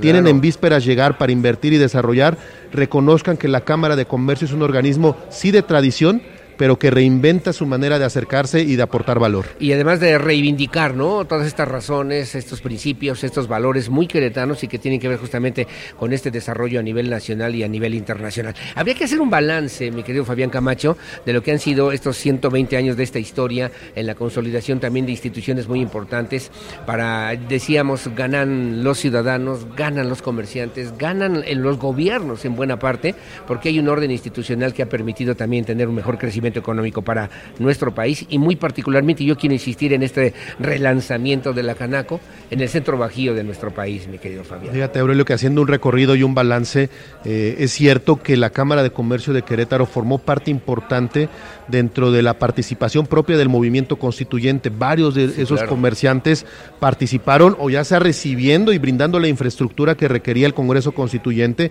hoteleros, restauranteros, prestadores de servicio, que en ese momento requería para poder dotar a Querétaro de ese soporte que hoy en día nos puede dar un centro de congresos, que hoy en día nos puede dar un centro Sí, histórico de la ciudad, pero que en ese momento el comercio queretano organizado en torno a ello lo facilitó. Podemos mencionar además, a, a Aurelio, que la Cámara de Comercio de Querétaro fue protagonista en la conformación nacional de la Confederación Nacional de Cámaras de Comercio, junto con Guadalajara, Monterrey, Puebla, Ciudad de México y Veracruz. La Cámara de Comercio de Querétaro es de las cámaras que formó esta orquesta de organizaciones y decidieron articularse en la Que después de derivaría, mi estimado Aurelio, en la Ley General de Cámaras Empresariales, donde ya derivaría la Canacintra, nuestros hermanos de CEMIC, organizaciones. otras organizaciones que hoy en día atienden sectores cada vez más específicos.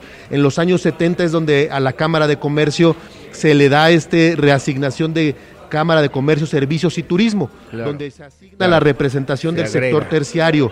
Pero hoy en día creemos, eh, mi estimado Aurelio, que en esta visión de reconocer que Querétaro forma parte no solo del territorio que conocemos de Querétaro, sino que es la joya del Bajío y el Bajío es un Totalmente, prominente espacio, territorio de, de prosperidad económica, es importante visualizar que las instituciones, las organizaciones, y en este caso la Cámara de Comercio, tiene una incidencia mayor y estamos buscando desde el relanzamiento en nombre, Aurelio, es, así es. también hacer un clic y vamos a dejar de ser Canaco Querétaro para convertirnos en la Cámara de Comercio de Querétaro, que no es inventar el hilo negro, es regresar al, Al nombre origen, regresar que los origen, fundadores le pusieron, que es además hacer sintonía con un orgullo fuertemente queretano, pero ser contemporáneos Bien. con el mundo, porque en el mundo lo que existe son Chamber of Commerce, cámaras Claro. de comercio. locales que identifican y que dan cuenta del trabajo que se ha realizado durante muchos años. A 120 años de historia, insisto, han pasado muchas cosas. Hoy, ¿qué balance podemos hacer y qué podemos decir? Porque hoy también vive una situación importante, una, una forma también y una trascendencia en lo que tiene que ver con el desarrollo de nuestro país y particularmente de este Querétaro. Asociados, clientes, servicios, nuevas incluso empresas que se han integrado a la Cámara de Comercio en Querétaro, mi querido Fabián Camacho. Actualmente somos 20 mil socios, mi estimado Aurelio, agrupados muchos de ellos de, socios muy tradicionales de, del Querétaro, de los mercados, de las zonas habituadas de- del comercio y del desarrollo empresarial en nuestro estado. Pero quiero decirte con mucho entusiasmo que por el dinamismo que tiene nuestra entidad, las mujeres empresarias o mujeres emprendedoras se están acercando hoy en día a la Cámara de Comercio buscando aprovechar las alternativas, las soluciones en materia de capacitación, de desarrollo de negocios. Al mismo tiempo, jóvenes empresarios bueno, que traen nuevos bueno. modelos de industria, creación de contenidos, videojuegos, eh, todo el tema digital. nuevas realidades. Se están acercando y para nosotros eso es nutrir de vida a la organización, Aurelio, totalmente. porque en la medida en que las juventudes no se acerquen a los espacios, a las organizaciones, a las cámaras, eh, tienden a fenecer y hoy en día nos llena de mucho gusto saber que las juventudes están reconociendo en la Cámara de Comercio un espacio para buscar la prosperidad de su Tú negocio. has sido una pieza clave, me parece que el liderazgo que se va construyendo todos los días ayuda para que el día de hoy vemos frente a nosotros, justamente en el Salón Presidentes del Club de Industriales, un evento de dimensiones importantes, interesantes, que el día de hoy se va a llevar a cabo en Querétaro. ¿Quiénes vienen? ¿Quiénes son los invitados? ¿De qué se trata? Platícanos un poquito. Sí, el día de hoy Fabián. tenemos con mucho gusto la asamblea y toma de protesta del Consejo Directivo del 2023-2024. Honrosamente el Consejo Directivo de la Cámara eh, deposita nuevamente la confianza en su servidor para Gracias. poder guiar por una por un tercer año y último, Aurelio, porque en la Cámara eh, el, pro- el proceso y los plazos que tienen las presidencias es de hasta tres años, pero un honor para mí poder Claro. eh, dirigir al organismo en un momento tan importante donde se está, nosotros decimos, reinventando la tradición y reescribiendo mucha parte de la historia. ¿Quiénes vendrán? Vendrán mujeres que están emprendiendo, vendrán jóvenes que están eh, fortaleciendo sus negocios, vendrá el sector hotelero, el sector restaurantero, tendremos a, a los amigos que también se dedican muy puntualmente al tema industrial, tenemos a los aliados que son partes importantes de las cámaras, a hermanas como Canirá, Canacintra, Coparmex, entre muchos otros, y por supuesto el acompañamiento de autoridades estatales, municipales, Bien, el, bien, el bien. espacio legislativo, porque hay que decirlo, desarrollamos un acompañamiento muy preciso como Cámara de Comercio a los programas de gobierno y creo que ahí es parte de la clave del éxito que tenemos en nuestra entidad. Te tengo que preguntar, tú lo decías ya de alguna manera, el propio gobernador Mauricio Curi es emanado justamente de la Cámara de Comercio en Querétaro, que es importante, ha habido apoyos, ha habido también el refuerzo que de repente se requiere, no solamente del gobernador o del gobierno del Estado, también de los gobiernos municipales para atajar los grandes temas de interés para los miembros, integrantes, socios de Canaco, mi querido Fabián. Sí, sí ha habido apoyo, sin duda. Creo que hemos venido avanzando en un acompañamiento, que eso es algo virtuoso para la entidad, que el sector privado y el sector público se acompañan, son propositivos eh, y en ese sentido creo que avanzamos con, con, términos muy proactivos en términos de iniciativas y de soluciones. Es cierto, la realidad es desbordante y los desafíos se desbordan completamente y hoy en día tenemos muy claro, Aurelio, al menos en la Cámara de Comercio, que la clave sí es apoyar a los negocios en lo general, pero hay que tener prioridad en dos cosas. Apoyar a los pequeños negocios, a los negocios que de repente tienen una papelería, tienen una cocina económica y que hoy en día por un préstamo de, déjame decir la cifra, de 5 mil, 6 mil pesos, tienen que terminar cerrando. y muchas veces después de la pandemia, eh, donde dos años, dos años y medio no fueron números positivos, no hay quien les preste para poder acercar este tipo de soluciones. Hoy en día en la Cámara de Comercio estamos diseñando alternativas financieras para poder apoyar a esos pequeños negocios. Y por otro lado, hoy en día no hay empresa exitosa tasada en términos de utilidades. Las empresas exitosas hoy en día se miden en número de empleos formalmente generados. Y es ahí donde hay que apostarle. ¿Cuántos empleos hoy en día generan las empresas? Pero sobre todo, Aurelio, empleos de mujeres. Hoy en día hay que apoyar mucho el sector. Hablabas bien de mujeres y hablabas bien también de jóvenes que se van incorporando ya justamente a esta nueva propuesta de la Cámara de Comercio de Querétaro. Finalmente, en este mismo reconocimiento, obviamente, se habló en las últimas semanas, nos queda un minuto, mi querido Fabián Camacho, presidente de la Cámara de Comercio en Querétaro, esta canaco que de repente por ahí apareció y que generó un poquito de incertidumbre entre la sociedad queretana. Fíjate que e-, es un organismo que, busca confundir y engañar a, los comerciantes haciendo uso del nombre de Canaco, mal uso, mal uso porque engañan eh, amedrentan y lo traducimos a través de los medios que amablemente, por ejemplo, en tus micrófonos se comentó para que los negocios supieran. Pero déjame decirlo, un organismo de 120 años no se ve trastocado por eh, personajes que buscan sacarle la, vuelta. Y muchos nos preguntaban, oye, ¿será por eso que le están buscando eh, replantear el nombre? No, no tiene nada que ver con eso. Tiene que ver más con la posibilidad de reflejar el orgullo queretano y de ser contemporáneos con el mundo. Enhorabuena y felicidades, mi querido Fabián Camacho gracias por la gentileza, también por la generosidad, porque sé que personalmente cuando ha habido algún comentario, algún, algún señalamiento, alguna denuncia, inmediatamente lo atiendes y eso te lo agradezco y te lo reconozco siempre, mi querido. No, valoro tus comentarios, Aurelio, y siempre un gusto saludarte. Y me da gusto verte. Igualmente, querido Fabián, enhorabuena y felicidades. Muchas gracias. Son las 7 de la mañana con 22 minutos, 7.22, hacemos una pausa, hacemos una pausa, voy a los deportes con Víctor Monroy y mucho más aquí en Radar News en esta primera emisión. Más adelante voy a platicar con don Luis Ignoret Luna, él es presidente de la Asociación Queretana de Hoteleros en el estado de Querétaro. Y también voy a platicar con doña Adriana Álvarez Romero, es vicepresidenta de Empresarias Queretanas. Imagínese usted una institución como la Canaco en Querétaro, la Cámara de Comercio en Querétaro, que obviamente refiere, implica pues un crecimiento importante para el desarrollo de nuestro estado, del centro bajío y, por qué no, también a nivel nacional desde hace 120 años de esta historia. Hacemos una pausa, su opinión siempre la más importante, una pausa comercial, regresamos enseguida con más.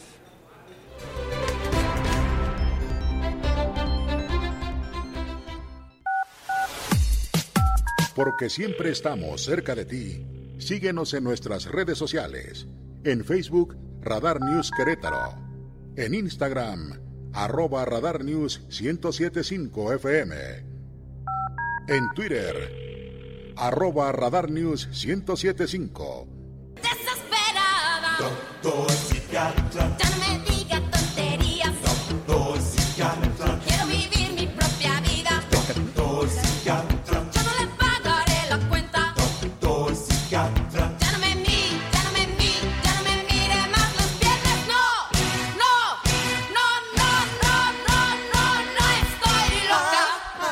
Bueno, Muchísimas gracias, gracias mi querido Víctor Morroy, quien más sabe de los deportes. Reiterar solamente la fecha de reapertura del Estadio Corregidora, gracias, 19 de marzo, para que usted también esté al pendiente y podamos apoyar al equipo de Gallos Blancos de Querétaro. Bueno, ¿qué tal esta rola, mi querido Pirru?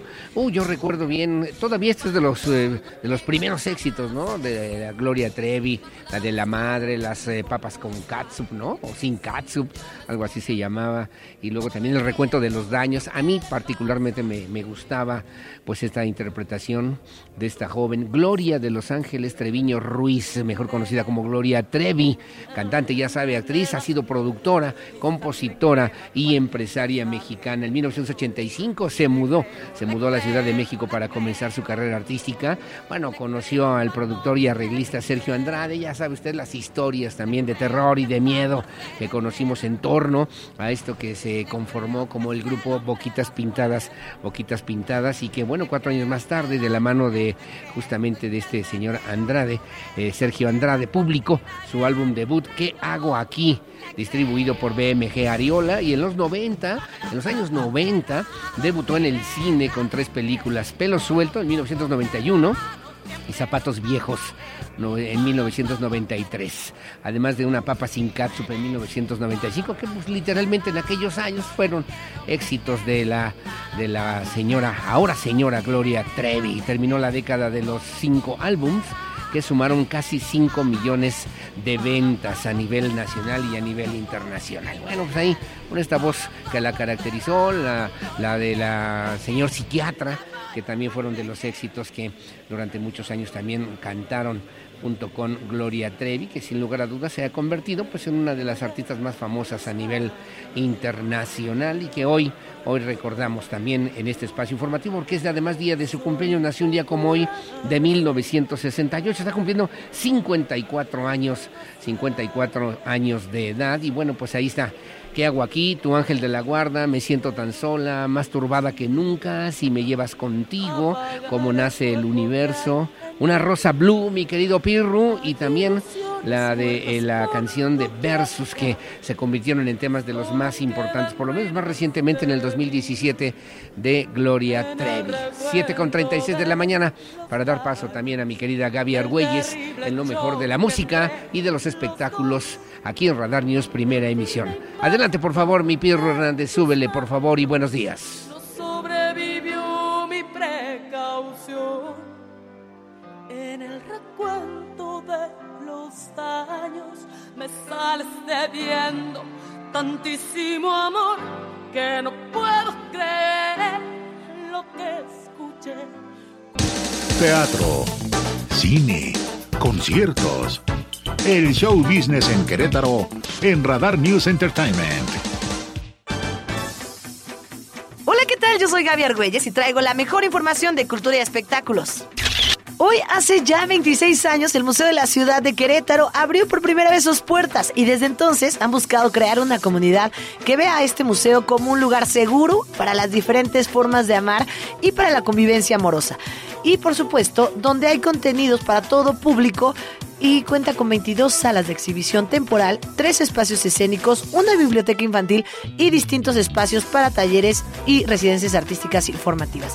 Así que date una vuelta, ya lo sabes, por el Museo de la Ciudad para vivir este amor y esta amistad. Qué mejor que en el Museo de la Ciudad.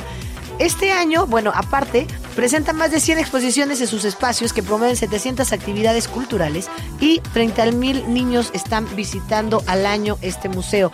Este museo de la ciudad, aparte de todo, es pet friendly, por lo que no va a ser extraño ahí encontrarte a todas las mascotas y tú también vas a poder visitar a todas las mascotas y conocer a las mascotas del Museo de la Ciudad que se llaman Cañita, Tristana, Iskra que todos los días acompañan a los visitantes a dar un recorrido y por supuesto con motivo eh, de este aniversario se anunció que por fin van a reactivar intercambios eh, con Suecia, así que va a haber obras eh, de todo tipo para que festejar este 26 aniversario del Museo de la Ciudad de Querétaro. Lo primero que ya se pactó es el intercambio de residencias artísticas para artistas visuales, que va a ser en septiembre y en octubre de este año. yo creo que para finales de mayo ya tendremos la convocatoria para que los artistas tengan dos meses para aplicar y se vayan a Suecia. Y bueno, pues en otras noticias, eh, seguimos, eh, Querétaro se viste de luces y frases de amor para celebrar junto a las parejas, amigos y familias. La verdad es que eh, la Secretaría de Turismo está haciendo un trabajo espectacular y en la ciudad tenemos letreros por todas partes celebrando el amor, frases como cásate conmigo, bésame mucho, coincidir, almas gemelas, eh, amor perruno para que festejar este amor con las mascotas y pues de verdad no se puede perder ir a, tomar una foto con su ser amado a cualquiera de los spots que están por todo el centro histórico queretano y que bueno, pues van a estar ahí hasta el 28 de febrero, que aparte tienen una convocatoria increíble donde puedes participar subiendo tu foto y vas a poder ganar noches de hotel, cenas románticas. Todas las bases están en querétarociudad.travel, así que no te lo pierdas y ve a tomar tu foto con tu amorcito para, aparte, por supuesto, promocionar nuestra hermosísima ciudad que cada vez se pone mejor. Y bueno, para ya cerrar, debido este tema de cultura debido a la demanda en línea y a la venta de taquillas, el sistema de compra actual se ha visto colapsado, por lo que la venta para el concierto de Marco Antonio Solís, el Buki, se recorre al día 16 de febrero a partir de las 11 horas. Y por supuesto que vas a poder encontrar estos boletos por superboletos. Para las personas que ya adquirieron su boleto, se va a respetar el lugar que ya tenían. Recuerden que pueden encontrar en el sitio web los precios oficiales. Y mi queridísimo Buki va a llegar a Querétaro este próximo 20 de mayo 2023 a partir de las 8 de la noche en el Estadio Corregidora. No te quedes fuera. Va a estar espectacular. Y esto ha sido todo para Radar News. Yo soy Gaby Argüelles. Nos escuchamos a la próxima.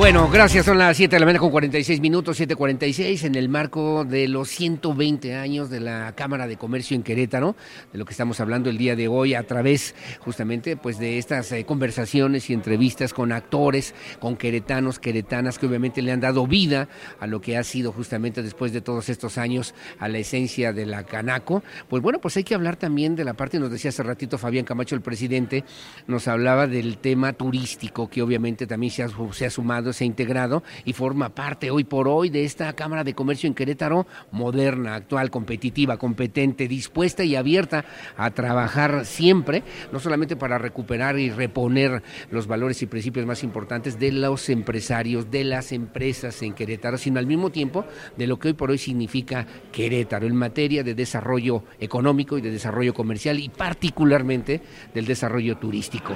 La secretaria Adriana Vega Vázquez Mellado también ha hecho una labor importante para resaltar precisamente pues todas esas bondades que hoy por hoy tiene el turismo en Querétaro. Pero quien está al frente y quien está actuando y quien está haciendo justamente que esto sea una realidad es don Luis Ignoret Luna. Él es presidente de la Asociación Queretana de Hoteleros, que quien lleva el pulso, que quien hace los acuerdos, que quien lleva también de la mano a los socios, a los agremiados, a los empresarios, para que la industria turística en Querétaro pueda brillar como lo está haciendo hoy por hoy, no solamente a nivel nacional, sino a nivel internacional. Don Luis Ignoret, ¿cómo está? Buenos días. Aurelio, con mucho gusto por saludarte. Agradezco mucho y me da mucho gusto saludarte. Como siempre, gracias, don Luis Ignoret. Les decía hace ratito Fabián Camacho, el tema turístico se viene a incorporar importante, eh, nada más eh, una parte y una propuesta sustancial para el desarrollo de lo que es el comercio, de lo que es eh, sobre todo las actividades económicas y productivas en el estado de Querétaro desde la perspectiva del sector servicios.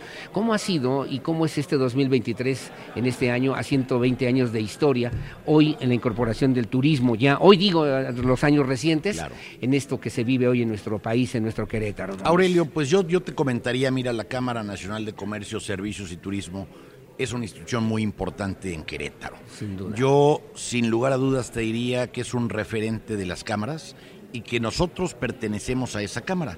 Nosotros somos unos aliados más de la Cámara Nacional de Comercio, Servicios y Turismo. En su nombre lleva la penitencia, Claro, ¿verdad? claro. Así que yo tengo la oportunidad y el gusto de trabajar muy de la mano con Fabián Camacho, que es su presidente, y con todo su consejo. La verdad es que siempre hemos estado muy respaldados, hemos estado muy apoyados y siempre colaborativamente pensando en hacer cosas buenas por Querétaro y para el gremio. Sí, claro. Hoy en día, en este año 2023, la verdad es que, antes que nada, pues yo quiero aprovechar y desearle a Fabián Camacho y a todo su equipo, a todo su consejo, a todos los integrantes de la Cámara, a los compañeros que colaboran en la Cámara, muchas felicidades. 120 años se dice, se dice fácil, sí, claro. pero realmente es un gran trabajo el que han venido desempeñando entre queretanas y queretanos para que esta Cámara de Comercio muchos sea de hoy lo que es. Es un esfuerzo de muchas personas, Aurelio, duda, y que la verdad es que yo creo que es un orgullo de las cámaras que hay aquí en Querétaro porque se ha venido haciendo una gran labor desde hace mucho tiempo. En materia turística, hablaba yo hace ratito de lo que ha aportado también la secretaria Adriana Vega a propósito justamente del desarrollo del turismo en el centro bajío del país, ¿Cuáles son los desafíos, cuáles son los retos que hoy por hoy tienen los empresarios, las empresas, el desarrollo turístico de Querétaro a nivel local, incluso a nivel internacional? Ustedes estuvieron en Europa, estuvieron en Madrid recientemente hablando y poniendo a Querétaro al tú por tú con los grandes destinos del país. don. Efectivamente, Aurelio, fíjate que te comentaba hace unos momentos fuera del aire, yo regreso muy contento de Madrid de poder acompañar a la secretaria de Turismo porque se hizo un gran trabajo, Aurelio. Querétaro lució como nunca me había tocado verlo en Fitur. Y mira que ya llevo varios viajes a Sí, Fitur. que ya tiene- ya ya tengo tiene ahí alguna experiencia, sí, más o Aurelio. menos, ¿no? Hoy en día la verdad es que yo aprovecho y envío una felicitación a la secretaria Adriana Vega porque hizo una gran labor. Mucho trabajo, muchas citas, buenas cosas para Querétaro, una gran representación, una gran promoción, grandes alianzas y que hoy nuestro destino como tal permitió jugar de la mano con grandes destinos que tenemos en nuestro país, como es la Riviera Maya y es Los Cabos. Pero Querétaro fue uno de los que más lució también en esta feria, que es la feria más importante de habla hispana. de habla hispana y que obviamente después de dos años de pandemia, me comentaba también hace un momento don Luis Ignoret justamente que han sido muy complicados, muy difíciles, bueno, una recuperación que se ve que parece muy palpable, muy, muy concreta, muy efectiva para Querétaro. Sí. Aurelio, fíjate que estamos muy contentos también en ese sentido, después de vivir dos años trágicos y muy difíciles. El 2022 fue un año que nos deja un buen sabor en la boca, porque quedamos muy cerca de los niveles que traíamos en 2019. No dudamos que para este 2023 estemos en las posibilidades de alcanzarlo, inclusive superar lo logrado en 2019. Creo que todas las expectativas, todo apunta a que van caminando bien las cosas en materia de ocupación hotelera, Aurelio. Y vienen buenas cosas, Aurelio. A raíz de esto, y tú me preguntabas, ¿qué, qué, qué nos espera para Querétaro? Bueno, en Querétaro tenemos que seguir promocionando y trabajando arduamente con los sectores más productivos y más importantes del sector turístico. ¿Para qué? Pues para lograr una mejor penetración en los mercados Claro, nacionales e internacionales por parte de Querétaro. Y creo que hoy tenemos todo para hacerlo. Hoy trabajamos muy coordinadamente con las autoridades de turismo y obviamente se tiene el, el apoyo y el respaldo del gobernador y de los diferentes secretarios de su aliado, gabinete. aliados han Pero por ¿no? supuesto, y como yo se lo dije un día al gobernador, gobernador, usted es un referente para nosotros en materia de promoción. Él tiene un gran expertise como empresario, pero además tiene un gran esquema vendedor, Aurelio, el gobernador. Entonces, eso debe de ayudarnos de manera muy importante. Yo estoy seguro que cada día con las acciones que vienen tomando, eso nos va sumando fuerza y valor a Querétaro. Don Luis Ignoret, en datos duros, obviamente hay que decir la aportación económica que representa el sector turístico justamente en el desarrollo de Querétaro. Hablábamos de lo que su, eh, lo que pues representa en el Producto Interno Bruto de Querétaro la industria turística. Hablamos de empleos, hablamos de empresas, hablamos también de una formalidad importante que se vuelve, se vuelve muy competente o muy competitiva el Estado de Querétaro y la propuesta de Querétaro a nivel nacional. Aurelio, definitivamente, yo te podría decir una cosa, hoy la industria o el sector turismo es el segundo generador de divisas más importante para nuestro país, de ese tamaño, ¿eh? de ese tamaño es el turismo en México y como tal tenemos que apoyarlo y como tal tenemos que promocionarlo. En Querétaro no es la excepción, por supuesto que es una de las industrias que más detonan empleos, que más detonan eh, ingresos para el para el- Economía, pues. economía totalmente. Y por ejemplo, uno de los sectores dentro del turismo que es un generador importante de ingresos es el turismo de reuniones, todo aquello que son las convenciones, los congresos, las exposiciones, Claro, porque claro, claro. logramos permear una importante cantidad de ingresos hacia diversos sectores, Aurelio. que sin duda alguna se convierte en un referente importante a nivel nacional, que lo decía a nivel internacional, incluso que lo decía bien la secretaria, ¿no? Adriana Vega, lo ha dicho también el mismo gobernador, pues es lo que significa y representa Querétaro. Hoy Querétaro está listo, está dispuesto ya para que pueda competir con los grandes destinos a nivel nacional. Dentro de próximas fechas se realizará el Tianguis Turístico en la Ciudad de México y hay una, parece,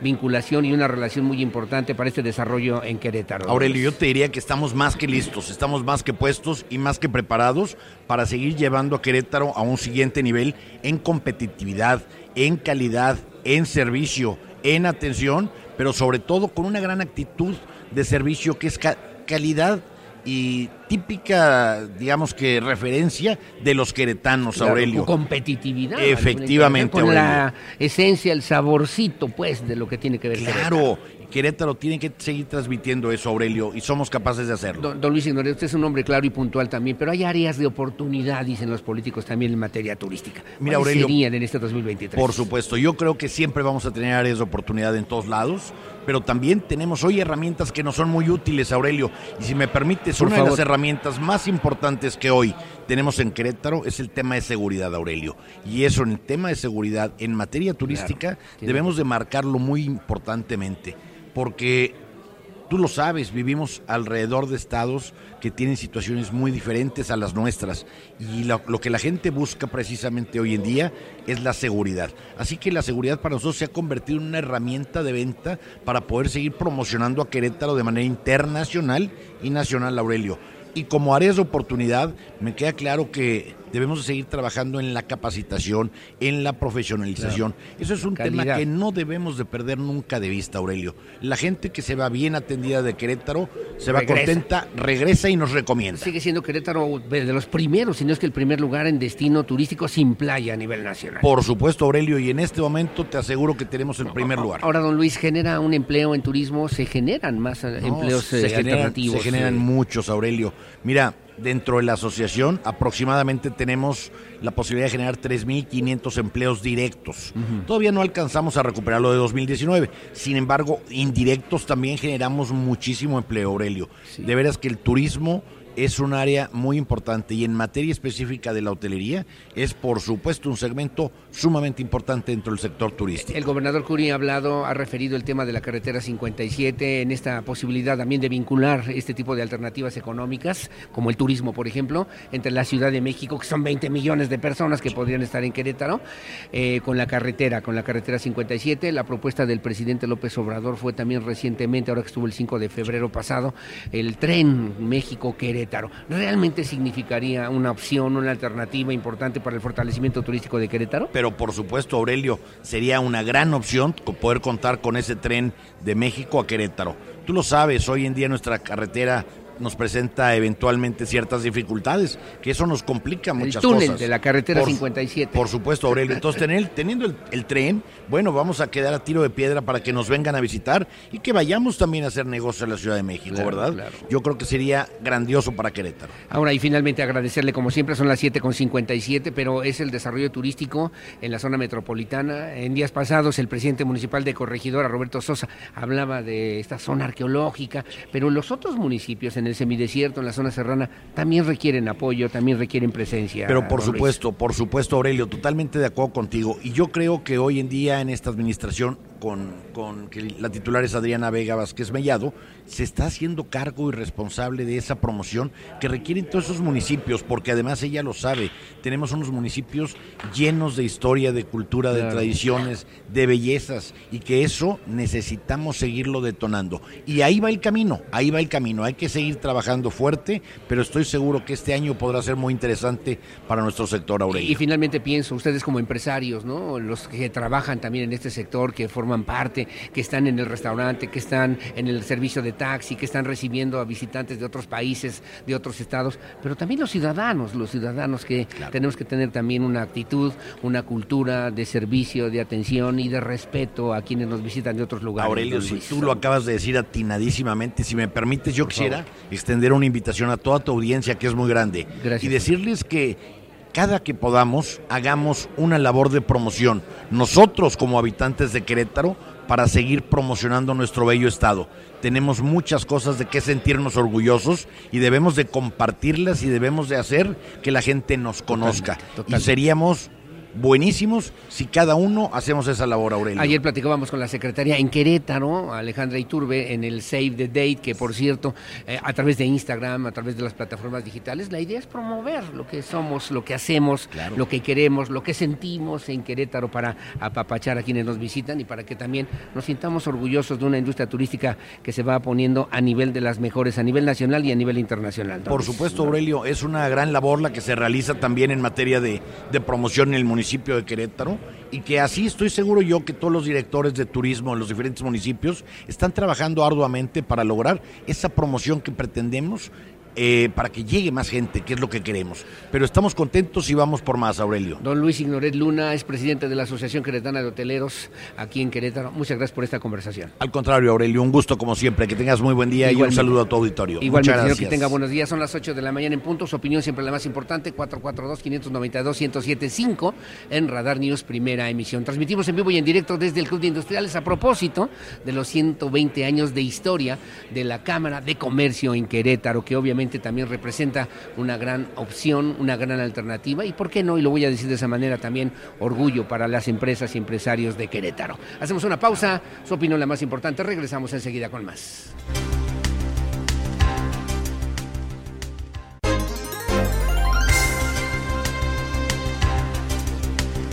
Bueno, muchísimas gracias. Son las 8 de la mañana con 6 minutos, 8 con 6. Me toca ahora platicar y además agradecido en esta mesa de trabajo con la licenciada Adriana Álvarez, Álvarez Romero. Ella es vicepresidenta de Empresarias Queretanas. A propósito, justamente, y en el marco de lo que tiene que ver con estos 120 años de historia de la Cámara de Comercio en Querétaro. Y que además, hace ratito lo decía Fabián Camacho y lo decía bien, las mujeres empresarias obviamente forman parte fundamental, importante, no solamente en la generación de empleos, de alternativas, las mujeres que tienen esa visión también de competitividad, pero al mismo tiempo en la generación de empleos que ayudan al crecimiento económico de un estado, específicamente del estado de Querétaro. Me da mucho gusto saludarte, mi querida Adriana Álvarez, ¿cómo estás? Buenos días. Buenos días, antes que nada, buenos días a todos los que nos están escuchando en este programa. Buenos días, Aurelio, gracias por invitarme a participar. ¿Cómo estoy? Estoy muy bien, estoy muy contenta. Eh, mi puesto de vicepresidenta de Mujeres Empresarias, después de, de Fabián, yo sigo con la vicepresidencia únicamente de todo el rubro de mujeres empresarias y estoy muy contenta porque hemos logrado crecer, hemos logrado consolidarnos. Hoy día te puedo decir que somos un grupo de alrededor de, dos, de 160 mujeres activas, 260 algunas. Empresarias. Así es, todas empresarias. Ah, habemos muchas mujeres empresarias en el estado, hay muchas más mujeres que necesitan justamente ese apoyo. A mí me decían, ¿por qué acercarte a una Sí, cámara? Sí, sí, sí. Yo, yo les digo, cuando tú tienes hijos pequeños, ¿con quién te juntas? Con las mamás que tienen hijos pequeños o que tienen hijos más o menos de la edad de tus hijos. ¿Por qué juntarte con empresarias? Porque ellas te van a apoyar. Porque finalmente todas las experiencias, todos los problemas, todos los retos que ellas afrontan son retos que tú también estás afrontando. Entonces, ellas ya pasaron esa curva de aprendizaje. Es mucho más fácil que alguien que ya lo pasó te diga cómo hacerlo. Ellas que tienen la experiencia, porque al igual que uno, pues también son mamás, también son mujeres, también tienen que ver el- las tareas, los También temas tienen del hogar. hijos, también tienen Así es, esposos, también justamente. tienen como, eh, bueno, pues que atender. cómo Tenemos los mismos retos. familia, Sí, claro, y además empresarias, que hace rato lo comentaba yo precisamente con mi querida Adriana Álvarez, ¿no? Cuando uno tiene de repente el objetivo de tener un empleo, de destacar en su empleo, de hacer las cosas bien, bueno, pues siempre se convierte en una labor importante. Después, convertirte en empresario y generar empleos, y generar desarrollo, y generar bienestar, y generar salarios, y generar bienestar económico, se dice fácil, pero no sencillo, mi querida Adriana. No, no es sencillo, pero si tú te juntas con personas que están igual que tú, es mucho más sencillo. Justamente una de las actividades que nosotros tenemos se llama Árbol Empresarial, donde estamos cuidando cuatro aspectos principales. Uno, que es la capacitación, para que tú tengas esa confianza y te quites ese miedo de enfrentarte al SAT, de enfrentarte al IMSS, de saber eh, delegar, de poder contratar colaboradores, de que no te dé miedo Claro. dar ese paso de ser autoempleada, porque cuando estás tú sola eres una autoempleada, a ya realmente ser una empresaria que tú tengas colaboradores a tu cargo. También nos, no- nos preocupamos porque tú puedas eh, eh, exponer tus productos en cada árbol que nosotros tenemos. Los tenemos dos días, que son los segundos miércoles y los cuartos miércoles en la Cámara de Comercio a las siete y media de la mañana. El tercero es que Perdóname, tú- y, y estos, estos eventos, estas reuniones, pueden participar socias de la Canaco o quienes no sean incluso al día de hoy todavía socias de Canaco. nosotros les permitimos que ingresen incluso si no eres socia. Si no eres socia, te, te, te pedimos, es más, que vayas, nos bueno, conozcas, ah, que veas bueno. lo que estamos Por haciendo. Te, te- te permitimos que entres dos veces sin que seas socias, pero, pero no me preocupa tanto eso, porque les gusta tanto que automáticamente en la primera sesión dicen, oye, quiero afiliarme. Claro. Entonces, claro, claro. re- regresando. Regreso al tema. Sí. Entonces, la tercera es que nosotros en, en cada sesión conocemos a una empresaria, la ayudamos para que ella eh, prepare su, su, su programa, prepare su, su tema, su exposición y nos presente por qué está en ese negocio. ¿Por qué su pasión a ese negocio? ¿Quién es ella? ¿A qué, se padre, dedicaba qué antes? padre, qué todo. bien, claro. Y por último, tenemos un networking, ese sería el cuarto punto, tenemos un networking donde nosotras estamos muy comprometidas con nosotras mismas. Entonces la intención de nosotras es vincularnos, es nosotras ser vendedoras de todas las demás y además de todo podernos recomendar, que siempre cuando alguien a mí me pregunte, por ejemplo, oye, ¿quién vende cremas?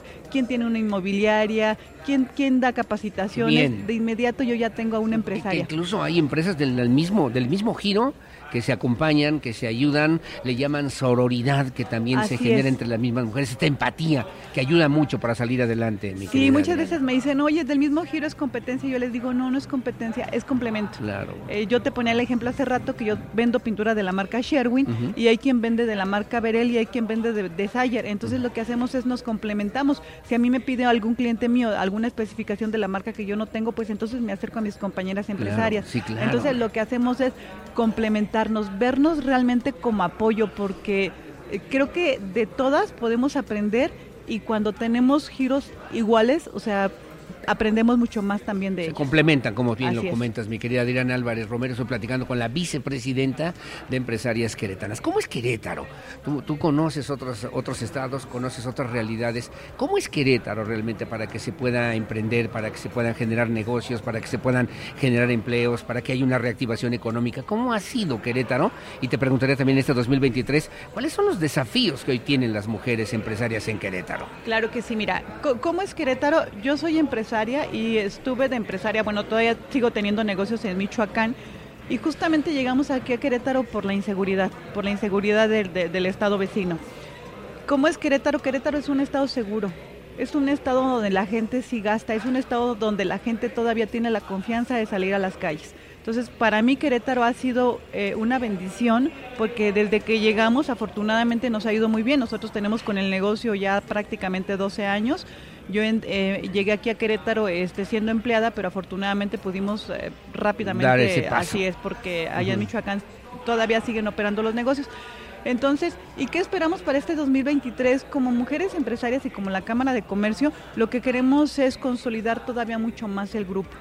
Creo que si nosotros nos preocupamos más por el comercio local, por ayudarle a la química que está haciendo cremas, a la química que está haciendo productos de limpieza, a la química que está haciendo este productos de desinfección, si ayudamos a las artesanas y nos ayudamos entre nosotras, porque finalmente las necesidades todos tenemos las mismas necesidades de vestido, necesidades de alimento, necesidades de diversión, de eh, todas Claro, esas necesidades. claro, claro. Si las encontramos y las estamos consumiendo con nuestro grupo cercano, con nuestro grupo de amigas, con nuestro grupo de empresarios, vamos a fomentarlo. Y es un granito de arena que estamos sembrando porque hemos hemos pedido a las empresarias que, que, que confíen en las demás empresarias. O sea, sí, un tenemos dentro del grupo, equipo. así es, o sea, hay quienes este, incluso venden vinos, entonces todos esos productos, Aurelio, uno los necesita. Lo único que tiene que hacer es consumirlos co- con las personas que están muy cerca de nosotros, porque así vamos a fomentar mucho más el comercio local. Adriana, Adriana, comentabas algo que me parece muy importante, que ha distinguido además a Querétaro, además de ese desarrollo, de ese dinamismo económico, del tema de la seguridad, que obviamente también pues, se, pre- se presenta hoy por hoy como una realidad difícil, adversa, muy complicada a nivel nacional. Y que Querétaro, ayer se reunieron los gobernadores de Michoacán, del gobernador de Guanajuato y el gobernador queretano para pensar en la posibilidad de generar un desarrollo en el centro bajío. Esto para ustedes, mujeres empresarias, les abre expectativas, les abre posibilidades, perspectivas de inversión, de crecimiento, de desarrollo económico, mi querida Adriana. Claro que sí, porque estamos en un lugar privilegiado porque Querétaro tiene una seguridad muy buena. Entonces, el tema es que tenemos la desventaja de que en los, en los estados vecinos no sucede lo mismo. Entonces, si implementan una ola o, o de alguna manera la seguridad se va haciendo más amplia, para nosotros es mucho mejor porque acuérdate que como mujeres somos más vulnerables justamente a todo ese tema de la seguridad. Sin duda, Entonces, sin esas duda. son muy buenas noticias. Eh, esperemos que se logre porque, digo, yo sé que nuestro gobernador está haciendo mucho, mucho, mucho y sé que esto también lo va a poder concretar. ¿Qué le dirías, qué le dirías, Adriana, Adriana Álvarez Romero, a las jóvenes mujeres, a las mujeres que quieren ser empresarias, a las mujeres que pueden ser empresarias y que se pueden incorporar a un esquema de desarrollo como hoy se está planteando en Querétaro? ¿Qué les dirías? Yo les diría que para empezar no tengan miedo, que den el primer paso, que no se queden con la idea, que siempre avancen, que aunque sea mal hecho, pero que lo den. O sea, si tienen alguna idea, si son buenas en algo, si son buenas haciendo algo, si son buenas dando un servicio, que lo hagan, que simplemente lo hagan. De hecho, ese es nuestro eslogan, simplemente hazlo. Sí, claro. O sea, lo vas a hacer mal hecho, lo vas a hacer bien hecho, te vas a equivocar, te vas a caer, pero vas a aprender. Entonces, yo les digo, simplemente háganlo, háganlo como sea, pero háganlo.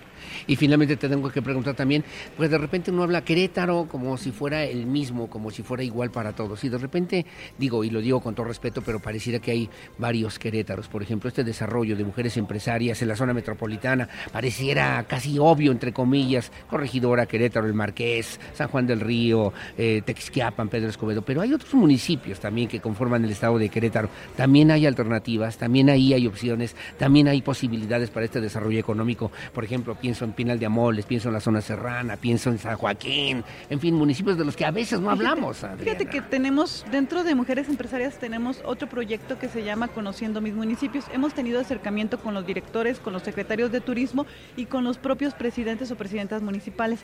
Entonces, ellos están muy preocupados justamente porque eh, la economía local se impulse. Nosotros conocemos a los artesanos, hemos logrado hacer vinculación con los artesanos, hemos logrado hacer negocio con los artesanos, nos hemos traído producto de los artesanos y uno de los, de, de- de los proyectos que también nos ha funcionado es fortalecimiento empresarial, que, que es un proyecto que va enfocado a justamente a capacitar a todos aquellos emprendedores y lo estamos haciendo con el municipio del Marqués. Por cierto, muchas gracias. Oye, emprendedores, emprendedoras. Ahí está enfocado a emprender, bueno, a, a- a- qué a bueno. todo el ramo em- de, Qué- de qué emprendimiento. Me preguntan que dónde te pueden ubicar, cómo se pueden poner en contacto contigo, si hay alguna página, algún teléfono, cómo le hacemos, mi Claro querida que sí. Álvarez Este, Romero. eh, la página es en, eh, en Facebook, Mujeres Empresarias Canaco. En Instagram es Árbol Empresarial. Y les voy a dar mi número donde me pueden mandar, no me marquen, manden un mensaje de WhatsApp y con todo gusto yo las voy a atender. Déjalo es apunto. 442-201-0460. Les repito, 442-201-0460. Si eres emprendedora, por favor, acércate a Canaco, acércate a la Cámara de Comercio, porque además de todo lo que ofrece Mujeres Empresarias, también está lo que ofrece la propia Cámara. Entonces, ahí te espero. Confianza, certeza, certidumbre, trabajo, empleo, desarrollo y bienestar para Así Querétaro. es. Vinculación, negocio, crecimiento, desarrollo, capacitación. Enhorabuena, enhorabuena. Mis respetos de lo que hoy por hoy significan, además, las mujeres en este contexto social y lo que significan hoy las mujeres empresarias generando empleos, generando alternativas desde esa perspectiva formal que obviamente completa el desarrollo que hoy por hoy requiere Querétaro, no solamente en materia de servicios, sino también, como bien lo comenta Adrián Álvarez Romero, en este tema de eh, fortalecer la economía local que ayuda y que distingue a este Querétaro que tiene que ser cada vez más competitivo y que tiene que ser cada vez más igualitario y que tiene que ser cada vez más democrático en el sentido de que se abran estas oportunidades y perspectivas para quien sí las quiera tomar. Así es. Adriana, como siempre, muy amable. Muchas gracias, Adriana. No, al contrario, muchas gracias y nos estamos viendo. Nos estamos viendo. Que tengas muy buen día. Y Igualmente. enhorabuena, ¿eh? por 120 años que se dice, ah, son 120 años. La Cámara de Comercio en Querétaro. Estamos de fiesta. Estamos de fiesta, estamos de fiesta. Enhorabuena y felicidades otra vez. Al contrario, muchas gracias. Hacemos una pausa, su opinión siempre la más importante, son las 8 de la mañana con 18 minutos. Hago una pausa comercial, regresamos con más aquí en Radar News en esta primera emisión, a propósito justamente de esta transmisión en vivo y en directo desde el Club de Industriales, desde el Salón Presidentes en esta zona de Querétaro, para hablar de este tema que confluye, que integra, que resuelve, que atiende, que se vuelve la carretera del desarrollo de Querétaro, que hoy, hoy, es, hoy por hoy, la Cámara de Comercio en Querétaro. Pausa y volvemos.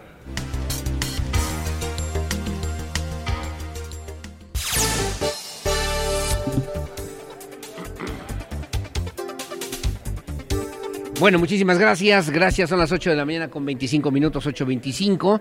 Déjeme comentarle a usted que la secretaria de Gobierno, la licenciada Guadalupe Murguía Gutiérrez, informó que han mantenido una serie de reuniones con cuatro también organizaciones, con diferentes colectivos de mujeres que tienen identificados también para conocer sus requerimientos, sus exigencias, apoyarlas a propósito de lo que podrá ser la marcha del próximo 8 de marzo, Día Internacional de las Mujeres, donde seguramente expresarán sus causas, donde además la funcionaria estatal, la secretaria Murguía, confió en que se lleve a cabo de manera tranquila y sobre todo pacífica. Andrea Martínez platicó con la secretaria Murguía, esto fue lo que le dijo. El gobierno estatal Guadalupe Murguía Gutiérrez informó que acompañarán la marcha de colectivos feministas el próximo 8 de marzo en el centro histórico de la capital, la cual confió en que se llevará a cabo de manera tranquila y pacífica. Reportó que la Subsecretaría de Desarrollo Político y también ella de manera personal ha mantenido reuniones con cuatro colectivos de mujeres que tienen identificados para conocer sus requerimientos y apoyarlos en la marcha del 8M en la cual expresarán sus causas. Siempre hay acompañamiento y lo que hacemos es con los diferentes grupos les expresamos quiénes son el, los muchachos, las muchachas de Segov, de protección civil que estarían acompañándolos para que ellas sepan, no son ni espías ni infiltrados, sino lo que buscamos es que transiten orden y con tranquilidad y que se sientan además seguras y acompañadas. Murguía Gutiérrez añadió que cada colectivo tiene sus propias peticiones, a las cuales se les da una respuesta y atención. Añadió que todas las mujeres de los colectivos coinciden en denunciar que son víctimas de violencia, violencia en el ámbito laboral y de acoso. Sin embargo, afirmó que principalmente se duelen de que sienten que sus causas no son tomadas por algunas instancias con la seriedad que se amerita, que se les revictimiza ante una agresión o violencia y que no les dan respuesta con la prontitud que requieren. Y es que enfatizó se debe reconocer que las mujeres de los colectivos viven y se sienten afectadas por una serie de actitudes de autoridades de procuración e impartición de justicia. Por ello consideró que ese tema primero debe cambiar culturalmente, pero que desde la Secretaría de Gobierno estatal acompañan esa lucha y hacen suyas esas causas, por lo que buscarán que la Fiscalía General del Estado se les den respuestas con respeto y las condiciones expeditas de atención. Para Grupo Radar, Andrea Martínez.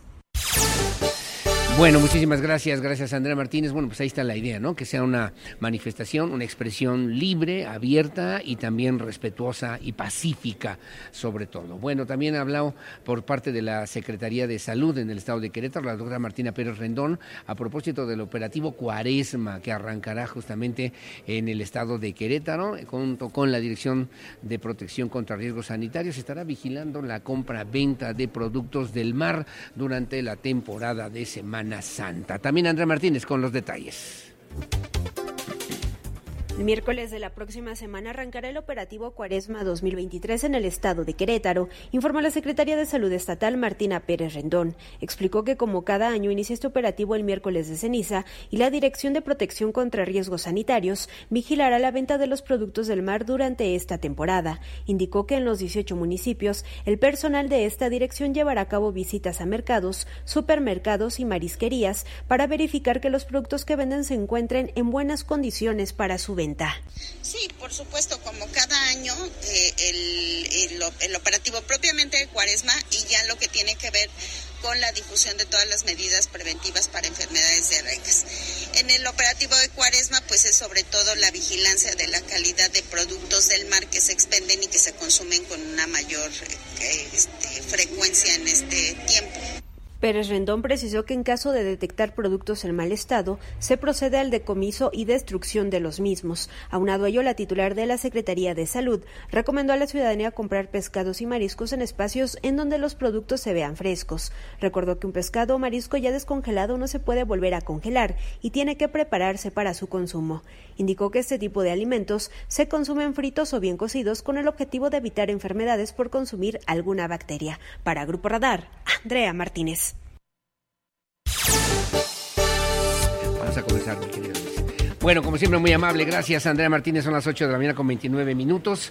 Me da mucho gusto saludar en esta mesa de trabajo y le agradezco a mi querido Luis Núñez a propósito, que durante muchos años, siguiendo además una tradición importante, ha podido contar la historia, digamos, y yo lo digo de esta forma, mi querido Luis, minuto a minuto, segundo a segundo, de lo que han sido estos primeros 120 años de la Cámara de Comercio en Querétaro. Los ¿Cómo estás, primeros, Luis? bueno, gracias, Buenos qué días. amable. Al contrario, gracias. Luis. Los primeros 120 años, como dice mi amigo Charlie Astorga, es un buen comienzo para la Cámara. La. Cámara de Comercio nace el 14 de abril de 1903 en medio del mero porfiriato, con el gobernador que siempre se le ha considerado el segundo eh, Porfirio Díaz en la historia de México, que es. Francisco González de Cosío. Él junto con los comerciantes establece una relación muy importante que tiene que ver con el crecimiento de Querétaro. Y tú ahorita me haces el favor antes de entrar al aire de Sí, decirme, en el mero Porfiriato inicia la Cámara. Te voy a contar un dato que Por poca favor, gente sabe. por favor. Querétaro en 1531, el 25 de julio, se funda de manera tradicional. No existe una sola cédula que mi buen amigo el doctor eh, Andrés Garrido del Toral se cansó paz de buscarla y nunca la encontró. Sí, claro. Pero cuando llega el agua con el Marqués de la Villa del Villar del Águila, en 1737 Querétaro no se llamaba Querétaro. De 1531 a 1537 se llamaba la ciudad de Puerta de Tierra Adentro. Así se le conocía. Sí, sí, sí. Y entonces los comerciantes se ponen de acuerdo, los comerciantes en 1737 se ponen de acuerdo para enviarle una solicitud al rey y decirle, quiero dejar de ser villa, ya quiero ser ciudad. Claro, y entonces como ve el crecimiento el rey y le manda informes el virrey de cómo estaba Querétaro, se funda ahora sí la muy leal y noble ciudad de Querétaro en 1737. Eso es valiosísimo porque el claro. grupo de comerciantes hizo que se fundara la ciudad. Lo mismo pasa en 1903 cuando el gobernador dice, ¿qué está sucediendo? Querétaro necesita una cámara de comercio y en una callecita de Pino Luis, Suárez. Querétaro antes que otros estados de la Sí, República. Querétaro antes de otros estados que tienen también una gran capacidad económica. Yo creo que la visión de Querétaro, decía mi abuela, la maestra Paz Holguín, decía ya es que el agua de Bernal nos hace más inteligentes.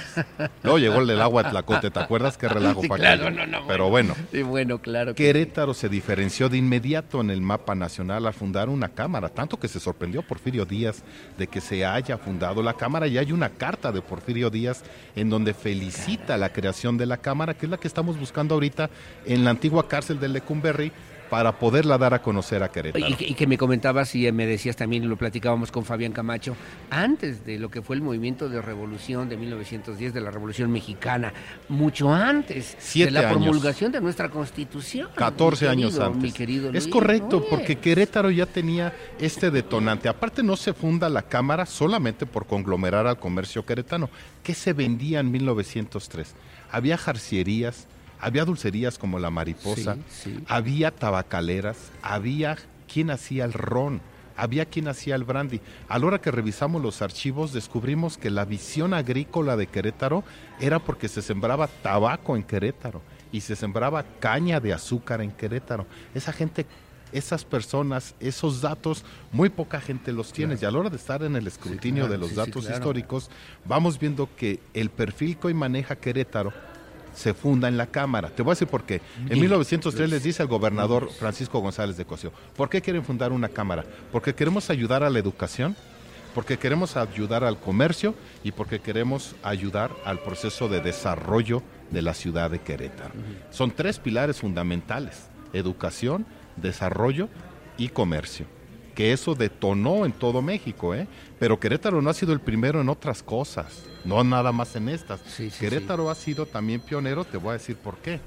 Porque en el momento en que se funda la República, la primer constitución que se diseña a nivel nacional es la de 1824, aquí en Querétaro. Así es. Entonces, Dato que de repente se nos va, se nos olvida. que somos los primeros en todo. Sí, claro. En la sí, independencia, claro, sí, claro. en la fundación de un Estado, en la propia constitución política, la primer constitución política populista de todo el siglo XX. La República hizo. restaurada, Sí, claro. 1867. Es y el correcto. papel de Querétaro. Con Maximiliano nada más, pregúntenle nada Cerro de las Campanas. menos, sí, claro. Entonces, la Cámara conglomera 120 años de historia con 120 historias que contar. Ahora, nos quedamos obviamente al principio, pero así como eso, pues han sucedido temas importantes del desarrollo económico, social, cultural, no solamente de Querétaro, sino a nivel nacional, y se ha mantenido esta Cámara de. Comercio y por hoy con un perfil muy, muy, digo yo, muy queretano, digo yo, muy también apostando a lo que tiene que ver con el desarrollo económico y social de nuestro país. ¿Cómo le han hecho? ¿Cómo ha transcurrido? ¿Cómo se ha podido mantener y conservar esa esencia fundamental de la Cámara de Comercio durante estos 120 años? Querétaro es un estado de paz. Aquí no ha habido guerras. Aquí no, aquí no vino los cristeros, aquí no llegó la Revolución Mexicana, aquí no hubo balazos y muertos este, durante la independencia. Querétaro es zona de paz. Yo creo que esa zona de paz de Querétaro, y lo voy a decir con mucho cariño con la tradición queretana, bendita por la Virgen del pueblito que tenemos y la Virgen de los Dolores de Soriano, nos da Colón. mucho tiempo de entender qué tipo de lugar estamos pisando. Y el lugar que estamos pisando es una zona de paz. Por eso la Cámara de Comercio ha apoyado en todos los proyectos que se han desarrollado. La Cámara eh, dio de comer y les prestó sus servicios a todo el constituyente, desde el primero de diciembre que llegó con Carranza hasta el 5 de febrero que se promulga la Constitución, pues nomás échale. Todos los trabajos constituyentes Querétaro los soportó, claro, claro, porque hablamos del 5 de febrero, pero desde diciembre llegaron con la entrada por la cañada en Querétaro. Ahora, en Querétaro por la ubicación territorial, en Querétaro por el dinamismo económico, en Querétaro por obra de la casualidad, mi querido. No, yo creo que en Querétaro por lo canchero que fue el presidente Carranza, porque acuérdate que es una constitución donde no participa Pancho Villa y no participa Así es, el Zapata. constitucionalismo. Eh, Así fue es. una aplicación, fue un madruguete de Carranza. en ese madruguete de Carranza lo que nosotros descubrimos es que se hace una constitución única y exclusivamente del ejército carrancista, con lo que esto implicaba. Entonces, Querétaro siendo zona de paz lo que hace es continuar. Gracias al- a la Cámara de Comercio hubo drenaje en Querétaro. Eso poca gente lo sabe. Querétaro no tenía drenaje, era todo la fosa séptica famosa, la fosa de las casas, y se hace gracias a la intervención de la Cámara de Comercio. Tuvimos por ahí una historia de algunos gobernadores, no voy a decir el nombre todavía hasta que tenga el dato correcto, en donde buscaban reelegirse en épocas de allá de 1960 donde no se podían reelegir y la Cámara alzó la voz. De tal manera que la Cámara ha sido parte del acompañamiento. ¿Qué podemos decir hoy en día cuando el señor gobernador Mauricio Curi fue expresidente de, la Cámara de Comercio? Cámara de Comercio y de lo que esto significa, digamos, también en esta trayectoria, en esta trascendencia social, histórica y cultural que ha tenido la Cámara de Comercio en Querétaro, no solamente para las y los queretanos, sino a nivel nacional, porque hubo Cámara de Comercio aquí en Querétaro. Es correcto. Antes de incluso la Cámara Nacional o la Confederación, que Así también ahora integra pasó. más cámaras, mi querido Luis. Y Luis. también quiero decirte que la Cámara de Comercio de Querétaro en este momento tiene una gran injerencia en la Cámara Nacional, en la Confederación de Cámaras Nacionales, por medio de nuestro gran representante que es Charlie Astorga, y siempre alzando la mano, vamos a tener aquí eventos Astorga. importantísimos, Claro, importantísimos. Ahora, no, digo, en 120 años muchos hombres y muchas mujeres. De- de- ¿Por qué no mencionas, me, hace- me ayudas dos, tres nombres de dos, tres queretanos que obviamente hayan sido funda- fundamental, parte fundamental de lo que hoy por hoy es la historia de Canaco? Bueno, hemos tenido una sola mujer, nuestra presidenta Alejandra, que fue la única mujer que ha sido. La verdad es que ya, ya merecemos otra mujer que dirija la Cámara. Estamos hablando de diferentes actores, por ejemplo, Septién, por ejemplo, el agente González, que estas personas fueron las que desarrollaron una Cámara. Yo siempre he dicho que Querétaro tiene una perspectiva de los negocios diferente a los demás. No por eso se funda aquí Kellogg's, no por eso se viene aquí Singer. Grandes Sí, claro, no por eso se viene aquí Massey Ferguson, que fue la primera zona industrial que llegó aquí. No por eso tenemos ahorita los polos industriales en Querétaro que marcan esa diferencia. La Cámara de Comercio tiene una visión en donde tiene que acompañar y apoyar a todas aquellas personas que deseen poner un negocio. Porque yo quiero decirte que la Cámara de Comercio se despierta a las 4 de la mañana en Central de Abastos y se duerme a las 12 de la noche en los negocios que están cerrando y uno que otro restaurante, sí, 2, 3 de total, la mañana. Cada negocio que se abre en Querétaro, la Cámara está con Luis ellos. Núñez, agradecido como siempre contigo con esta historia que nos has contado, breve, pero ahí está. ¿Dónde la podemos seguir? ¿Dónde la podemos leer? ¿Dónde Vamos a tener eh, varios continuar? documentos. Eso me gustaría que lo pudiéramos platicar. Con mucho gusto, sí. Y te debo terminar para preguntar, y perdóname que te interrumpa, pero hoy una Cámara de Comercio en Querétaro moderna, una Cámara de Comercio competitiva, una Cámara de Comercio efectiva para las y los actualizada, e actualizada. internacional. Ya tenemos pláticas con diferentes Qué chambers, tanto en Estados Unidos, Canadá, que tenemos representatividad, como en algunas partes de Europa, donde ya están las, las pláticas para poder traerlos y que conozcan lo que es Cámara. ¿Por qué cambiamos de canaco a cámara? Porque no hay canacos en el mundo. En el mundo hay cámaras de comercio. En el mundo entero. En el mundo entero. Y entonces, a partir del día de hoy, digamos, sería justamente, y a propósito de, estas, de esta celebración, la Cámara de Comercio Es en correcto. Querétaro. Así se sin nos siglas. llamamos. Es la Cámara de Comercio en Querétaro que integra a cuántas personas y que integra hoy en este 2023, después de todos estos años de historia, a cuántos eh, comerciantes. 24 mil comerciantes de Querétaro. Representados en diferentes sectores, con 40 directos aquí que estamos para la votación y refrendar el gran trabajo que ha hecho nuestro presidente Fabián Camacho Arredondo. Son las 8 de la mañana con 40 minutos, un gusto platicar contigo mi querido Luis Núñez. Lo que no entendí nunca es qué significa esto que traes aquí en tu solapa. En mi solapa traigo a la Universidad de Londres, que le mando un saludo bien grande a mi rectora Ivonne, a mi, buen amigo José Antonio Ugalde, con los cuales ya vamos a participar porque la Canaco se acabó viene la Cámara de Comercio y la Cámara de Comercio necesita aliados. Uno de sus grandes aliados es la Universidad de Londres. Enhorabuena y felicidades. Cámara de Comercio en Querétaro, estamos como siempre atentos, gracias además en esta misma perspectiva de la historia, de lo que significa justamente esta esencia, de lo que hoy significa, y lo voy a decir de esa manera, una de las instituciones que obviamente integran a empresarios, que integran negocios, que integran empleados y empleos, y que obviamente se convierte en punta de lanza de lo que tiene que ver con el desarrollo económico, social, cultural, del que nos tenemos que sentir orgullosos aquí en Querétaro de eso y mucho más. Gracias, mi querido Luis Núñez. Gracias, gracias a ti. Amigo. Igualmente, amigo, gracias. Muchas gracias. Son las 8 de la mañana con 41 minutos. Hacemos una pausa, regreso enseguida, vamos allá a cabina, mi querido Pirro Hernández. Regresamos enseguida con más para la conclusión de este espacio de noticias. Pausa y volvemos.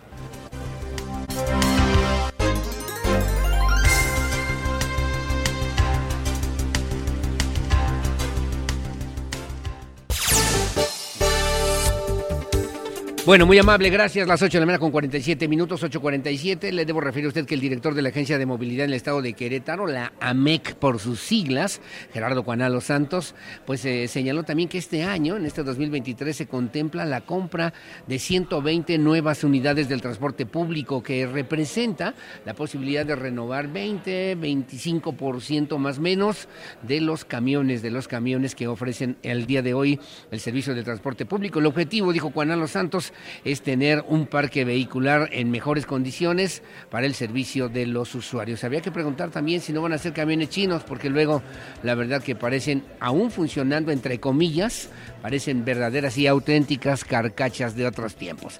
Adelante, por favor, la información la tiene Andrea Martínez. Para este año se contempla la compra de 120 nuevas unidades para renovar la flotilla del transporte público en la zona metropolitana, informó el director de la Agencia de Movilidad del Estado de Querétaro, Gerardo Cuanalo Santos. Adelantó que el compromiso que se tiene es renovar el 20% de los camiones con el objetivo de tener un parque vehicular en buenas condiciones para el servicio de los usuarios. Seguramente con la entrada en vigor de una infraestructura tan como 5 de febrero, pues estamos viendo la posibilidad de cómo se puede llegar a renovar esta parte de, las unidades. Estamos hablando del 20% del parque vehicular, que son alrededor de 120 unidades. Y naturalmente que esto va de manera directa en mejorar la calidad del servicio. Es, es importante mencionar, como ya lo ha mencionado el gobernador, que el principal beneficiario de una obra de esta magnitud pues, es el usuario del transporte.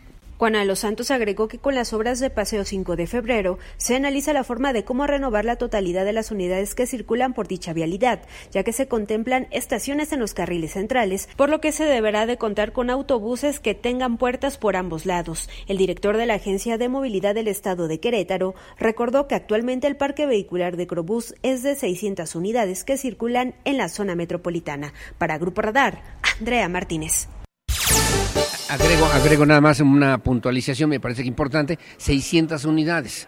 A lo mejor había que referir cuántas no sirven, cuántas no funcionan o cuántas se quedan estacionadas también en los parques de servicio del transporte público en Querétaro que deberían estar ofreciendo servicio a la ciudadanía. Ojalá que las 600 funcionen diario en las diferentes rutas para que pues tengamos una mejor cobertura en el transporte público. Bueno, a las 8.49 de la mañana, rápidamente también en el municipio del Marqués, ahí estuvo el gobernador de estado Mauricio Curi González, acompañó al alcalde de aquella demarcación, Enrique Vega Carriles, también estuvo el alcalde de Querétaro, Luis Nava Guerrero, a propósito de la entrega de apoyos para el campo, apoyos emergentes para el campo. El secretario de Desarrollo Agropecuario, Rosendo Anaya, también refirió que, bueno, pues se trata de repartir alrededor de 3.370 toneladas de maíz para los cerca de 14.000 productores del campo queretano en los 18 municipios del estado de Querétaro, para dar cobertura a las poco más de 27.000 hectáreas que resultaron afectadas por la falta de lluvia, por la escasez de lluvia, por la sequía. Así lo refirió el gobernador Mauricio Curi González.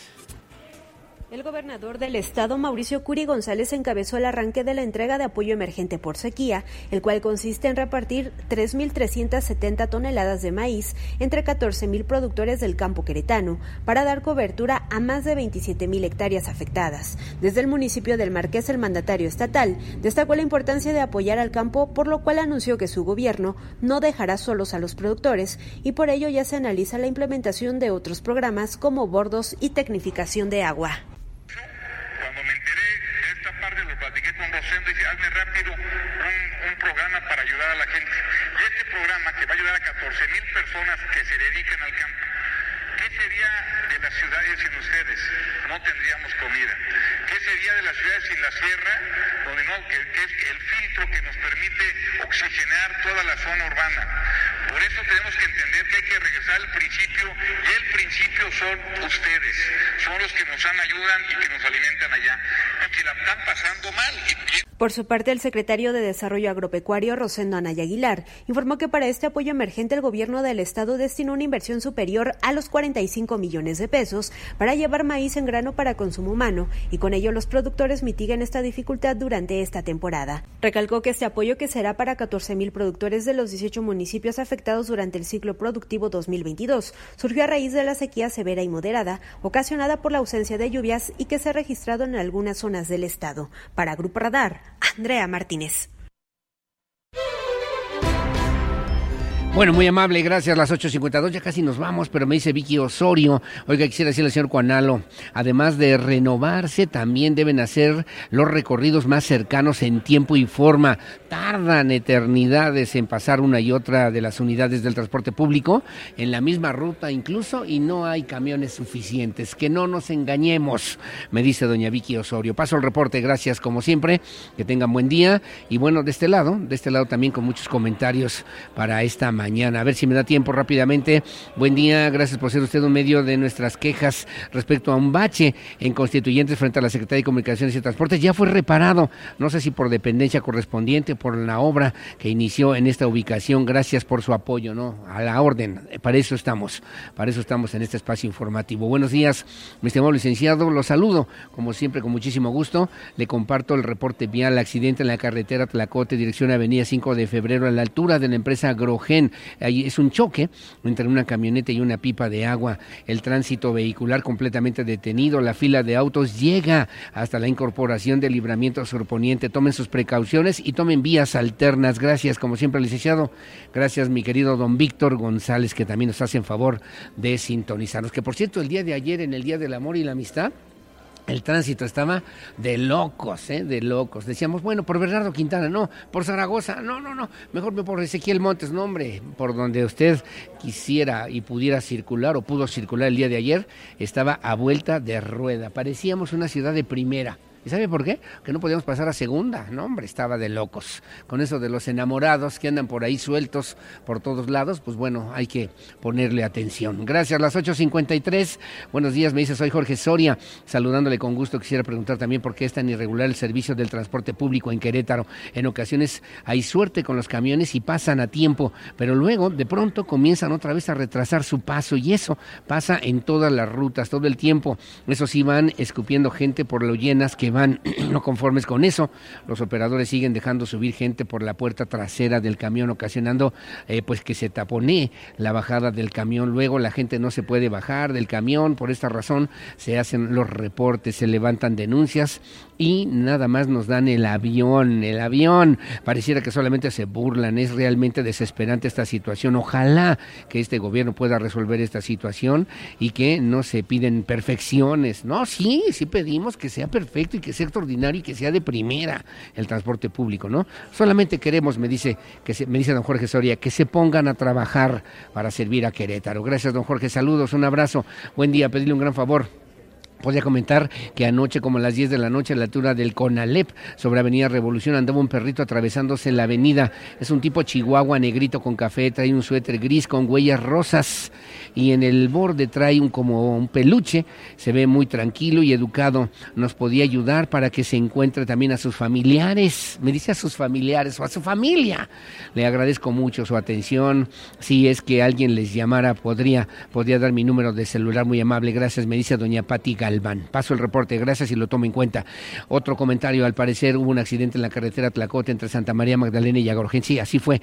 Están eh, mandando el tráfico por solo por un solo cuerpo de la vialidad, pero no hay una unidad de la policía estatal. Le digo lo que siempre pasa, que esté abanderando esta situación. Ya ha habido más de tres ocasiones que se generan estos accidentes, ya que los vienen los que vienen de Agorgen hacia Querétaro circulan en sentido contrario. Ojalá puedan también elementos de la Secretaría de Seguridad Ciudadana, de la Policía Estatal, apoyar esta vialidad en este cruce antes de que se genere otro accidente, me dice don Octavio Chargoy. Mira nada más las fotos y el reporte, lo paso enseguida con mucho gusto en el cruce de Paseo Santiago.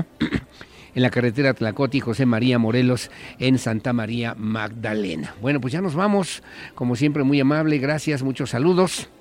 Gracias a mi querido Jorge Navarro, gracias a Samuel Jiménez, saludos a Octavio Torres, mi querido psicólogo, igualmente que tengan buena mañana, Lupita Mendoza allá en Corregidora, Leti Sainz también, como siempre un saludo, un saludo muy afectuoso para ti, para toda tu familia en esta mañana. Señor Aurelio, buenos días, quería comentar con usted que hemos visto en La Joya y en la zona en general que cuando vienen las pipas a regar los jardines, lo han estado haciendo de forma descuidada, inadecuada, están lavando la tierra de los jardines, con quién se puede reportar para que pongan atención en servicios públicos municipales. No me mandó la fotografía, paso el reporte con todo gusto, pues están, llegan y riegan y es un tiradero y además no sirve de nada. Ahí en la zona de la colonia La Joya, ahí hacia Jardines de la Hacienda, ¿no? Por donde está la carretera a Celaya, la carretera Cuota Celaya. Bueno, pues ya nos vamos, como siempre, muy amables, son las 8.57 de la mañana.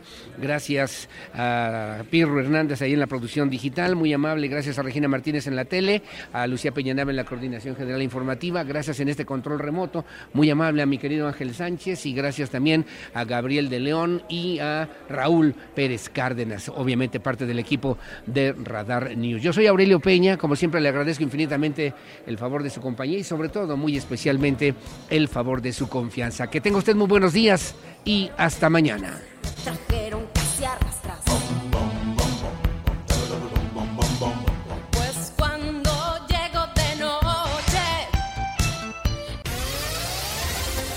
Ahora está listo para tomar buenas decisiones. Radar News con Aurelio Peña, el acontecer de Querétaro, México y el mundo. Ya lo conoce de manera veraz y oportuna.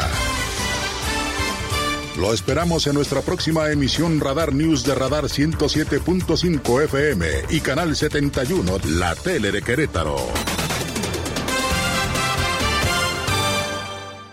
Radar en operación.